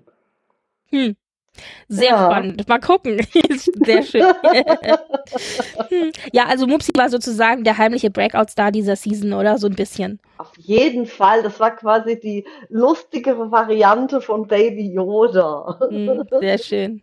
Ja. ja, wunderbar. Also das war so ein bisschen das, was ich zur Staffel 4 so was äh, Story und Design und sozusagen hatte. Können wir nochmal drei Takte zur Entwicklung der Charaktere sagen? Denn wir, wir haben ja schon mehrfach gesagt, dass es eine wahnsinnige Entwicklung der Charaktere gegeben hat, von Staffel 1 bis Staffel 4 und dass auch in Staffel 4 jetzt ganz viele dieser angefangenen Entwicklungen auf zu Ende gebracht worden sind, zu einem Abschluss gebracht Oder worden halt sind. auf jeden Fall auf einen Punkt gebracht, ja. Genau. Und das eigentlich, finde ich, allen Figuren äh, gut getan hat. Also wenn wir es einmal durchspielen, über Mariner haben wir schon gesprochen. Sie erkennt, dass sie quasi sich selbst manipuliert, denn sie will ja für immer Lower Decker bleiben und legt es ja auch drauf an. Also da gibt's ja auch diese schöne Episode, wo sie ja Ransom die ganze Zeit so provoziert und versucht halt wieder degradiert zu werden und Ransom ja, die ganze Zeit sagt, ist. genau, und Ransom die ganze Zeit eben sagt, nein, ich, ich möchte dich unterstützen. Also das war auch das eine sehr ja schöne Episode. Folge. Genau, genau. Ja und sie kriegt tatsächlich, und es geht über mehrere Folgen. Dann darf sie ihm die Zähne und dann darf sie ihm die Zähne raushauen. Das ja, fand ich vor allem, das fand ich so lustig, wie sie halt sowas, was eigentlich tierisch gewalttätig und furchtbar ist, in so einem Comic Relief, das aber auch der Mission hilft und gleichzeitig zeigt, wie Ransom so einer ist und sagt, ja, hau mir halt die Zähne raus, dann können wir un un unsere Haut retten oder eher gesagt unsere Knochen mhm. retten. Und ich krieg ja dann eh wieder neue Beißer von unserem Doktor. Es war so ein bisschen so ein, ich fand, für mich hatte das so ein bisschen so eine Looney Tune äh, ja. Szene, weil das ist ja, ja, auch immer, die kriegen ja Hammer auf den Kopf oder, äh, ja. oder hier oder, oder stürzen irgendwelche ähm, Abgründe runter oder so und in diesem Fall hauen wir halt mal die Zähne raus, weißt du, so. Ja, das ja, war ja, so. Das war sehr lustig. Stimmt. Und was ich ganz interessant fand, war bei Mariner, sie hat ja, und dass, dass wir diese Entwicklung, die wir von ihr gesehen haben, nicht in einer Folge hatten, sondern dass es wirklich immer wieder verteilt war über viele verschiedene Episoden, bis am Ende in der einen Episode das dann eskaliert ist. Denn zum Beispiel, dass sie sich selbst manipuliert, kriegt sie ja über die Staffel hinweg mehrfach gesagt. Ransom sagt ihr das in dieser Folge, dann sagt ihr das auch ihr guter Kumpel auf Ferengina, äh, weil er ja sagt, genau. Mensch, Mariner und ihre Kollegen, also ihre Lower Deck Kollegen sagen das zu ihr auch. Das heißt, sie muss es mehrfach hören und irgendwann ist es dann, sinkt es dann sozusagen äh, ein und sie, sie, sie lässt es zu, darüber nachzudenken und dann eskaliert es ja oder kommt zum Punkt eben in der neunten Folge, wo sie ja dann eben mit dem klingonischen Captain dieses Gespräch hat darüber und wir dann das ja, erste Mal auch erfahren. genau. Genau. Und das erste Mal dann auch eigentlich erfahren, was da für ein Trauma dahinter steckt. Das heißt, wir kriegen ganz viel Background-Story von Mariner und die Tatsache, dass sie sich dem jetzt öffnet und anerkennt, dass es tatsächlich so ist, dass sie sich selbst manipuliert, führt dazu, dass sie dann vielleicht auch einfach diese Geschichte gehen lassen kann und stattdessen eben jetzt frisch und mit einem Neustart weiter vorwärts gehen kann und sagen kann, okay, ich widme mich dann doch mit voller Energie Star Trek und den Idealen und versuche dahinter Ach, zu stehen. Genau. Ja. ja. Also das, das ist wirklich, äh, das, also das war für mich tatsächlich die schönste oder die, ja. die, die schönste Entwicklung, weil das einfach tatsächlich man sieht ganz deutlich diesen Arc, diesen Weg, den es gegangen ist von eins bis zu vier. Das, das ist sehr schön. Bäumler, fand ich, finde ich, hat auch eine sehr schöne Entwicklung genommen, die auch schon sich also vorab gezeichnet hat. Er ist halt sehr viel reifer geworden. Dadurch, dass ja. er in viele verschiedene Situationen gesteckt wurde, wo er gemerkt hat, das geht nicht so, wie er sich das vorstellt, hat er tatsächlich es geschafft, durch die Erfahrung einfach Reife zu bekommen. Und dazu gehört auch, dass er jetzt ja Lieutenant Junior Grade ist und damit eben zum Beispiel auch selber Teamleiter von einem Außenteam ist. Also und, dass halt es eben nicht ja, geht, dass er dann, dass er alles selber macht und an sich reißt und perfektionistisch und sich irgendwie auch ständig alle so, so perfektionistisch alle Namen merken und genau. Äh, ja. Und also, vor allem, was ja. mir auch gut gefallen hat mit der Sache mit Bäumler, vor allem in der Folge, wo er dann in The Program kam von Shucks, ist, das ist sowas, was ich in meinem Headcanon zu Section 31 hatte. Und zwar, dass eigentlich ja wenn du eine Organisation hast, die mit Sicherheit zu tun hat und Starfleet hohe Ideale hat und ho hohes Niveau von sich erwartet, dass natürlich dann auch für das seelische Wohlergehen gesorgt wird, weil das ja ein Teil der Sicherheit ist, dass du dich mhm. sicher fühlst, auch in deiner Haut, in dir selbst und mit dir selbst dich sicher fühlst. Mhm. Und das fand ich so toll, dass tatsächlich diese Idee, dieser Gedanke, auch sozusagen im Kanon stattfand und nicht nur irgendwie ver, vergraben in, in Headcanon von Leuten, weil ich gehe stark davon aus, dass andere das auch hatten. Und das hat mir verdammt gut gefallen. Mhm. Was wir ja immer wieder gesehen haben in TNG und jetzt auch in Lower Deck, ich meine, wir haben ja Dr. Miglomo, dass wir ja tatsächlich auch einen, einen Counselor da haben, also jemand, mit dem man auch aktiv über Dinge sprechen kann, Gefühle, Probleme, Trauma und so weiter, dass, dass es notwendig ist, aber dass eben nicht nur ein einzelner armer Berater da das ganze Schiff irgendwie am Laufen halten muss, sondern dass eben auch zum Beispiel Führungskräfte wie Shex sich ja. verpflichtet sehen, seinem Team, seiner Abteilung gegenüber ja. dazu zu sorgen, dass Mental Health quasi, dass, dass, dass, dass die mentale Gesundheit, die seelische Gesundheit, dass das eben alles irgendwie stimmig ist. Und das, und das, das, ja, das war ganz toll. auch gezeigt worden ist mit der einen Sicherheitsoffizierin, die so gechillt war wegen ihrer Poetry Slam, weißt du, dass die Betasoidinnen nicht so einfach in ihrem Kopf rumkramen konnten. Ja, und genau. Die stattdessen halt, ja, wach und entspannt und ihr Schiff verteidigen konnte. Und ich denke, das ist halt, wie, wie Star Trek das, glaube ich, jetzt ja schon immer war, aber jetzt, glaube ich, so bestimmt besonderen Punkt damit macht, ist eben dieses Zeigen, ja, wie können Arbeitsplätze besonders cool sein? Wie können wir Arbeitsplätze zeigen, die auch in Re Realität so geil sein können? Muss ja nicht die Technik dabei sein und muss ja nicht dafür in einem Raumschiff sein, sondern mhm. wie in der Realität Führungskräfte und Teams besser miteinander umgehen können und nicht einfach denken, es ist halt so, wie es ist und wenn alles scheiße ist, muss halt jeder sein Päckchen tragen, sondern nee, wir nehmen uns gegenseitig ernst, unser seelisches Wohlergehen ist wichtig und wir sorgen dafür, dass es allen gut geht und labern nicht darüber, oh, das wäre ja Ponyhof. Ganz fantastisch. Es braucht mhm. mehr davon. Und also Bäumler profitiert davon und am Ende und dadurch, dass er eben diese, diesen Reifeprozess durchläuft, finde ich, kriegt er am Ende dann auch quasi die Belohnung dafür, nämlich er darf als Acting Captain äh, seinen Traumjob zumindest für kurze Zeit ausführen. Das ist also und dann ein, ein sogar mit dem Admiral. Genau, genau. Also das ist sozusagen für ihn auch eine ganz tolle Entwicklung. Dann haben wir natürlich Tandy, das haben wir auch schon besprochen, die sich mit ihrem orionischen Erbe auseinandersetzt und mit ihrem ganzen, äh, wie sie aufgewachsen ist und mit der Kultur Kultur, die ja doch so anders Ja. ist als Starfleet und auch ganz andere Wertvorstellungen für wichtig hält als die, die Tandy hat. Tandy möchte Wissenschaftlerin sein, die möchte Dinge erforschen und das ist ja in der orionischen Gesellschaft wirklich in Anführungszeichen, sag ich mal, brotlose Kunst, ja. Das ist das, was man nicht werden soll. Das ist, äh, sie ist das schwarze Schaf der Familie sozusagen. Und wir haben das sogar gezeigt gekriegt in Strange New Worlds, dass es sogar auch früher in der Tandy-Familie, also dieser Oma von der Tandy, Ja. genau das auch schon war und dann noch anerkannt werden musste, dass ja, es gibt Orions, die sind auch einfach Scientists und nicht Ja, wir machen aber mal in Piraten, Anführungszeichen um die. Scientists, weil wie viel Scientists diese Scientists in Strange New Worlds war, lassen wir mal dahingestellt sein. Das waren so- also für orionische Verhältnisse. Ja, das stimmt. weißt du? Waren die volle Kanne Scientists, Und dann stimmt. musste nämlich auch der Pike zugeben, ja, es waren Orion Scientists. Und es ist natürlich auch so diese, dieser schöne Satz von Tandy, der fällt ja dann da in, in diesem Crossover, dass sie sagt, ja, wer glaubt ihr denn, wer die Schiffe gebaut hat? Also, Ja, das ist eben. eine, richt- eine berechtigte Frage. Stimmt. Es muss Wissenschaftler gegeben haben. Ja, ja, ja. Also, aber, und ich finde schön, dass wir einfach noch ganz viel Background-Story für Tandy hier bekommen haben und, einfach, Tilliten kriegen wir auch eben. ja, und aber auch ganz viel Zusatz, Zusatzstory, Ja. genauso wie zu den Ferengis, zu den Orionern.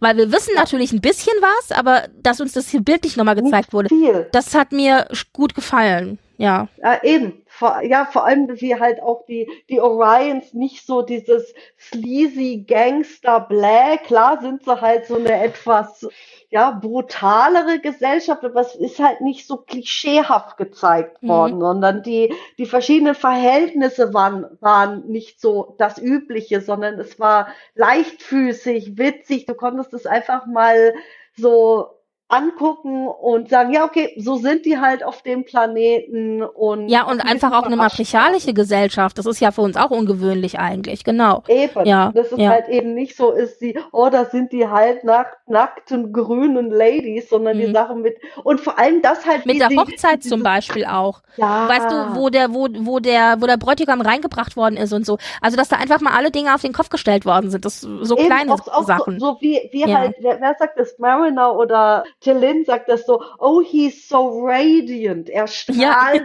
so. genau. Das ist sowas, Und- was da halt so normalerweise für toll. eine Braut sagt. Ja, ja, ja, ja. Und das Und- Schöne ist, wenn das aber dann Telin in den Mund gelegt wird, dass man dann vielleicht als Mann plötzlich erstmal feststellt, wie das klingt für eine Frau, die dann so betitelt wird. Ja, ja, der also Mann, das, der halt das war so schon schön. wird als Genau. Radiant und dass er Genau. halt so der hübsche Bräutigam ist und Ja, auch ja. der Vater, der Vater von Tandy ist ja auch eher einfach wird nur mit dem Vornamen vorgestellt und ist halt so dabei. Der ist halt Arm Candy. Ja. Ja, der ist quasi Ein Trophy oder Halt, Husband. ja, halt mit dabei. Und daher ist für mich auch wieder so eine Parallele zu Star Wars, also bei Rebels, die Sabine, ihre Mutter ist ja auch Anführerin des Ren-Clans, während der Vater ein Künstler ist. Ja, ja. Und diese Geschichte um Tandy, also Ja, das hat jetzt ihre. Das hat ihre Figur nochmal schön Tiefe gegeben, aber ihre Geschichte ist definitiv noch nicht zu Ende, denn wir warten ja, wie gesagt, jetzt auf Staffel 5, da wird noch einiges, denke ich, passieren. Grundsätzlich ist sie aber mit sich im Reinen, also das ist ja schon mal gut. Dann haben wir Tillin, du hast es gesagt, die ja neu dazu gekommen ist, also die jetzt Teil der Lower Decks Crew ist und sich echt erstmal etablieren musste und die aber Und auch ein offensichtlich Fan-Favorite wurde, ein riesen ja, ja, total. Aber die tatsächlich auch mit sich erstmal Dinge ausmachen musste, denn die Tatsache, dass sie ja einfach ihre Gefühle in dieser ganzen tumultartigen Gefühlslandschaft in ihrem Inneren nach außen transportiert hat, da gibt's ja die Folge, wo dann die drei Betasoidinnen auf dem Ja. Schiff zu Besuch sind und dass das so passiert ist, dass sie da eben das alles so nach außen gelassen hat, ohne dass sie ihr das selber bewusst war, hat ja, also Wenn zeigt ja, wie, wie ja. chaotisch das in ihr drinne war. Und sie hat ja dann das Gespräch mit Mariner auch gehabt und da ging es ja um zwei Aspekte, nämlich den einen Aspekt, dass sie das Gefühl hatte, sie war nicht genug, weil ihr Captain ihr ja einfach nicht vertraut hat und sie so hingestellt hat, als wäre sie unvulkanisch dafür, dass sie eben ihrem Instinkt geglaubt hat und, und die zweite Geschichte war halt, dass sie sich irgendwie immer noch so ein bisschen als Fremdkörper auf der Cerritos gefühlt hat. Und jetzt am Ende dieser vierten Staffel, Staffel ist beides aufgelöst. Wir haben sie als äh, sie, die sich zu Hause fühlt auf der Cerritos. Ja. Und gleichzeitig habe ich das Gefühl, sie ist mit sich auch im Reinen, weil sie eben nicht das Gefühl hat, dass sie nicht genug ist und dass sie auch nicht vulkanisch genug ist. Ja, Ja. eben, genau. Ja. Und dann haben wir noch Rutherford ganz am Ende, der ja, da muss ich sagen, den fand ich tatsächlich von allen Figuren ein bisschen blass. Der ja, gut, weil wir hatten in der dritten Staffel halt da sehr viel über ihn gehabt. Richtig. Ich denke auch, dass deswegen hier so ein bisschen das ähm, auf die anderen Charaktere eher geschaut wurde. Grundsätzlich hat er wie die anderen auch natürlich einen gewissen Reifeprozess durchlaufen. Allein schon durch die Tatsache, der Tatsache geschuldet, dass er jetzt eben Lieutenant Junior Grade ist. Das äh, kriegen wir in der Höhlenfolge ja ein bisschen zu sehen, weil er ja da auch wie die anderen Lower Deckers auch auf ein alleinige Mission mit anderen Leuten gegangen ist. Das, das fand ich übrigens auch schön, dass wir mal gesehen haben, so ein bisschen Mix und Match mit anderen dass das also nicht nur immer diese die gleiche Truppe ist, die da zusammenhängt. Also diesen Reifeprozess haben wir gesehen. Und was ich noch ganz interessant fand ist und das ist so ein bisschen auch das, was so diese Entwicklung und Charaktere so ein bisschen zum zum Ende bringt für mich. Und zwar hat er ja dann eben auch die Folge, in der er auf Badgie wieder trifft und ja. es gibt so ein paar Beziehungen, die hier nochmal angesprochen worden sind in dieser Staffel. Das eine war die Beziehung Rutherford Badgie, die ja eigentlich eine klassische ja. Vater-Sohn-Beziehung ist, die dadurch aufgearbeitet wird, oder eben nicht aufgearbeitet, weil ja Badgie dann einfach ausrastet, aber ja. Ja, ja, ja aber also, dass das nochmal ein Thema war. Dann haben wir die Beziehung Mariner Ransom, also diese klassische Beziehung von Chef und Angestelltem, die aber auch irgendwie trotzdem leicht auf freundschaftlicher Basis läuft und eben eine Mariner, die ihn die ganze Zeit provoziert, oder ein Ransom, der sagt, nein, ich möchte ein guter Chef sein, ich möchte dich unterstützen und ich möchte mich nicht auf dein Spielchen einlassen und so. Also da hat Ransom, finde ich, auch echt Größe und Führungs ja. Führungsqualität da an den Tag gelegt. Ja. Also die Beziehung fand ich noch sehr gut. Mariner und ihre Mutter, die haben ja, äh, ja. am Ende von Staffel 3 ja quasi einen Waffenstillstand geschlossen und das funktioniert wunderbar. Und hier in Staffel 4, finde ich, sieht man in ganz vielen verschiedenen Szenen immer wieder, wie ähnlich die beiden sich sind. Dass ja. die also gleiche Dinge machen, gleiche Dinge sagen. Oder jetzt hier auch in Staffel 10, als dann Mariner ja in die Kamera schrie, This guy sucks über Locano und, und, und dann die, wird ja ausgeblendet. Die, die Mutter da sagt, Atta Girl, so nach Genau, Motto, äh, genau. Und sie dann sagt, that's my girl, mein genau. Mädchen, ja, Tochter. und äh, also da scheint tatsächlich eine, eine Annäherung stattgefunden zu haben, die auch funktioniert. Also das ja. finde ich irgendwie schön, dass eine funktionierende Mutter-Tochter-Beziehung hier gezeigt wird. Ja. Und dann, was ein bisschen cringeworthy war, und vielleicht bringen wir da ganz kurz nochmal Marcel zum, äh, zur Sprache. Das war ja die Tandy Rutherford-Geschichte mit, sind sie vielleicht ein Paar, können wir aus ihnen ein Paar machen oder nicht?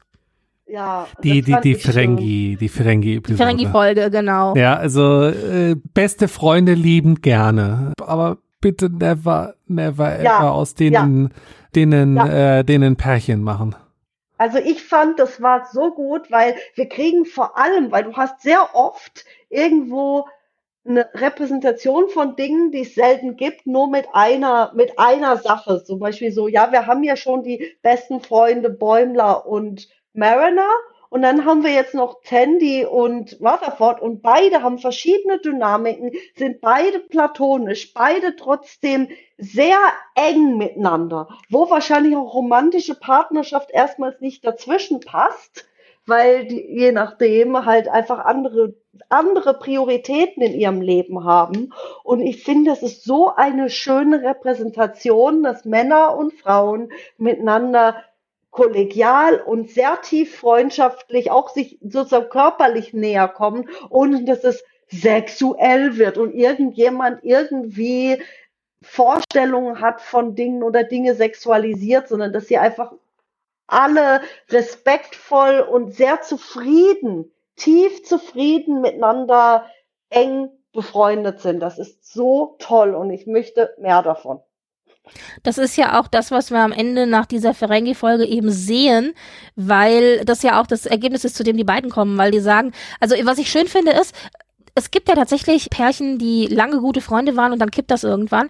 Und ich finde, bei Rutherford und Tandy ist das Potenzial da, aber am Ende ist es dann doch in Anführungszeichen die Freundschaft, die wichtiger ist, weil sie halt merken, es, es fühlt sich nicht richtig an. Und das finde ich auch völlig legitim, das so zu zeigen, dass da nicht irgend, und deswegen, ich bin da völlig auf deiner Seite. Und das ist ja auch das, mit dem wir, mit, mit, mit dem wir aus dieser Folge rausgehen, dass sie dann sagen, nee, nee, nee, ist nicht. und ja, also das, das fand ich auch interessant, dass es hier mal thematisiert worden ist. Und ja, und das Einzige, was ich mir tatsächlich noch gewünscht hätte, und das ist das einzig Negative in Anführungszeichen, was ich für diese Staffel noch zu sagen habe, was die Charaktere angeht, ich hätte mich noch über eine Billups-Folge gefreut. Ja, ich hoffe, Ich würde gerne ein bisschen mehr über ihn wissen. Ja. Ja. Stimmt, Billups könnten wir auch mehr. Und ich würde auch gern mal generell halt auch mehr über, also die Brücken, die, die Haupt, also sozusagen die nicht Lower Deck. Aber ich denke, das werden wir vielleicht dann einfach mal in Folgen haben, wo halt unsere Mhm. Lower Decker mit diesen Leuten dann, wie mit Ja. Billups oder mit Taana und Sharks und so weiter. Mhm. Ja. Also wir kriegen ja immer ein bisschen mit. Ich meine, wir kriegen ja ein bisschen von Taana und Shax mit, die ja auch ein Pärchen sind. Das wird ein bisschen ko- them oder auch ein bisschen thematisiert. Dann haben wir über Shax ja auch ein bisschen zumindest erfahren, gerade auch mit dieser seelischen Gesundheitsgeschichte und so weiter. Dann haben wir ja ein bisschen über Freeman erfahren, gerade auch in der Beziehung zu ihrer Tochter, aber sie hatte auch ein, zwei Momente, zum Beispiel in der Folge, wo sie ja diesen Supercomputer reparieren wollte und sie meinte, ja, ja, ich hatte als Nebenfach an der Uni irgendwie Artefakte, irgendwie war das alte Computertechnik oder was auch immer. Genau. Also- Also wir kriegen schon so, so Kommentare zwischendrin oder Nebensätze zwischendrin. Wir kriegen ein bisschen was über die Figuren, aber, aber mehr würde auf jeden Fall Spaß machen. Und da hast du definitiv recht. Mal gucken. Aber natürlich heißt die Serie Lower Decks. Es geht natürlich um Lower Decks. Klar. Aber Ja. trotzdem, die anderen, die Senior Officers sind interessant und wenn es dann in, im Rahmen der Stories um unsere Lower Decker auch ein bisschen mehr über die anderen zu entdecken gibt, freut mich. Genau, genau, ja, ja. Gut, na wunderbar. Also da, alles in allem kann ich zusammenfassend sagen, dass, und, dass ich mit Staffel 4 total viel Spaß gehabt habe. Ich finde, wir haben wahnsinnig tolle Geschichten erzählt bekommen. Wir haben ganz, ganz, mein, mein persönlicher Mittelpunkt oder das, der Schwerpunkt dieser Staffel lag für mich eindeutig auf der Entwicklung der Charaktere, dass da einfach Punkte gesetzt worden sind und gesagt worden sind und so bringen wir jetzt auch eine, eine Entwicklung quasi zu einem Punkt hier oder zu einem Schlusspunkt vielleicht auch. Also theoretisch, ich will es nicht, ja. Und wir wissen ja, es gibt eine Staffel 5. Aber ich finde, theoretisch hätte man eigentlich hier mit Staffelende 4 einen Ja. Schlusspunkt für die Serie setzen können und sagen können, so und jetzt machen wir Schluss mit Lower Decks. Ich hoffe, Ja, wir kriegen noch das- 17 Staffeln, aber es hätte inhaltlich gepasst. Müssen, deswegen müssen wir auch, wie Mike Mahlen sagt, ganz viel dafür sorgen, dass Leute das gucken, ständig drüber reden und es lieben. ja, ja, ja, ja. Das, Das, muss äh, sein. genau.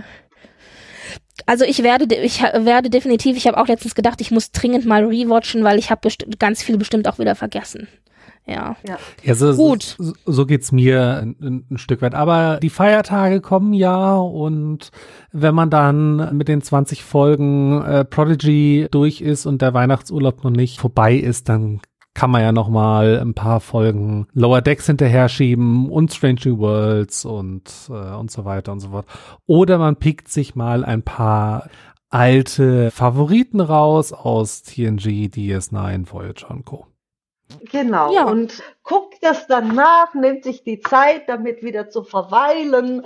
Und sie, vor allem ist es schön, immer wieder auch ganz, ganz alte Folgen wieder rauszukramen, weil du siehst die immer wieder mit neuen Augen. Vor allem nachdem diese Lower Decks Staffel vorbei, also generell jetzt vier Staffeln Lower Decks, ist ja eben so dieser Blick auf diese 90er Jahre Star Trek so ein bisschen intensiver, ein bisschen vielfältiger geworden. Und damit können wir also auch diese alten Folgen ganz anders lesen jetzt. Das ist super. Ja. Wenn ihr da draußen Meinungen zu dieser Staffel habt, haut uns einfach an at trackasm at podcasts.social auf Mastodon oder Ja, oder trackgasm.de, oder? äh, genau oder oder slidet in, in unsere DMs auf den diversen Plattformen, wo wir unterwegs sind und danke fürs Zuhören und bis zum nächsten Mal. Bis dann, tschüss. Bis dann. Tschüss.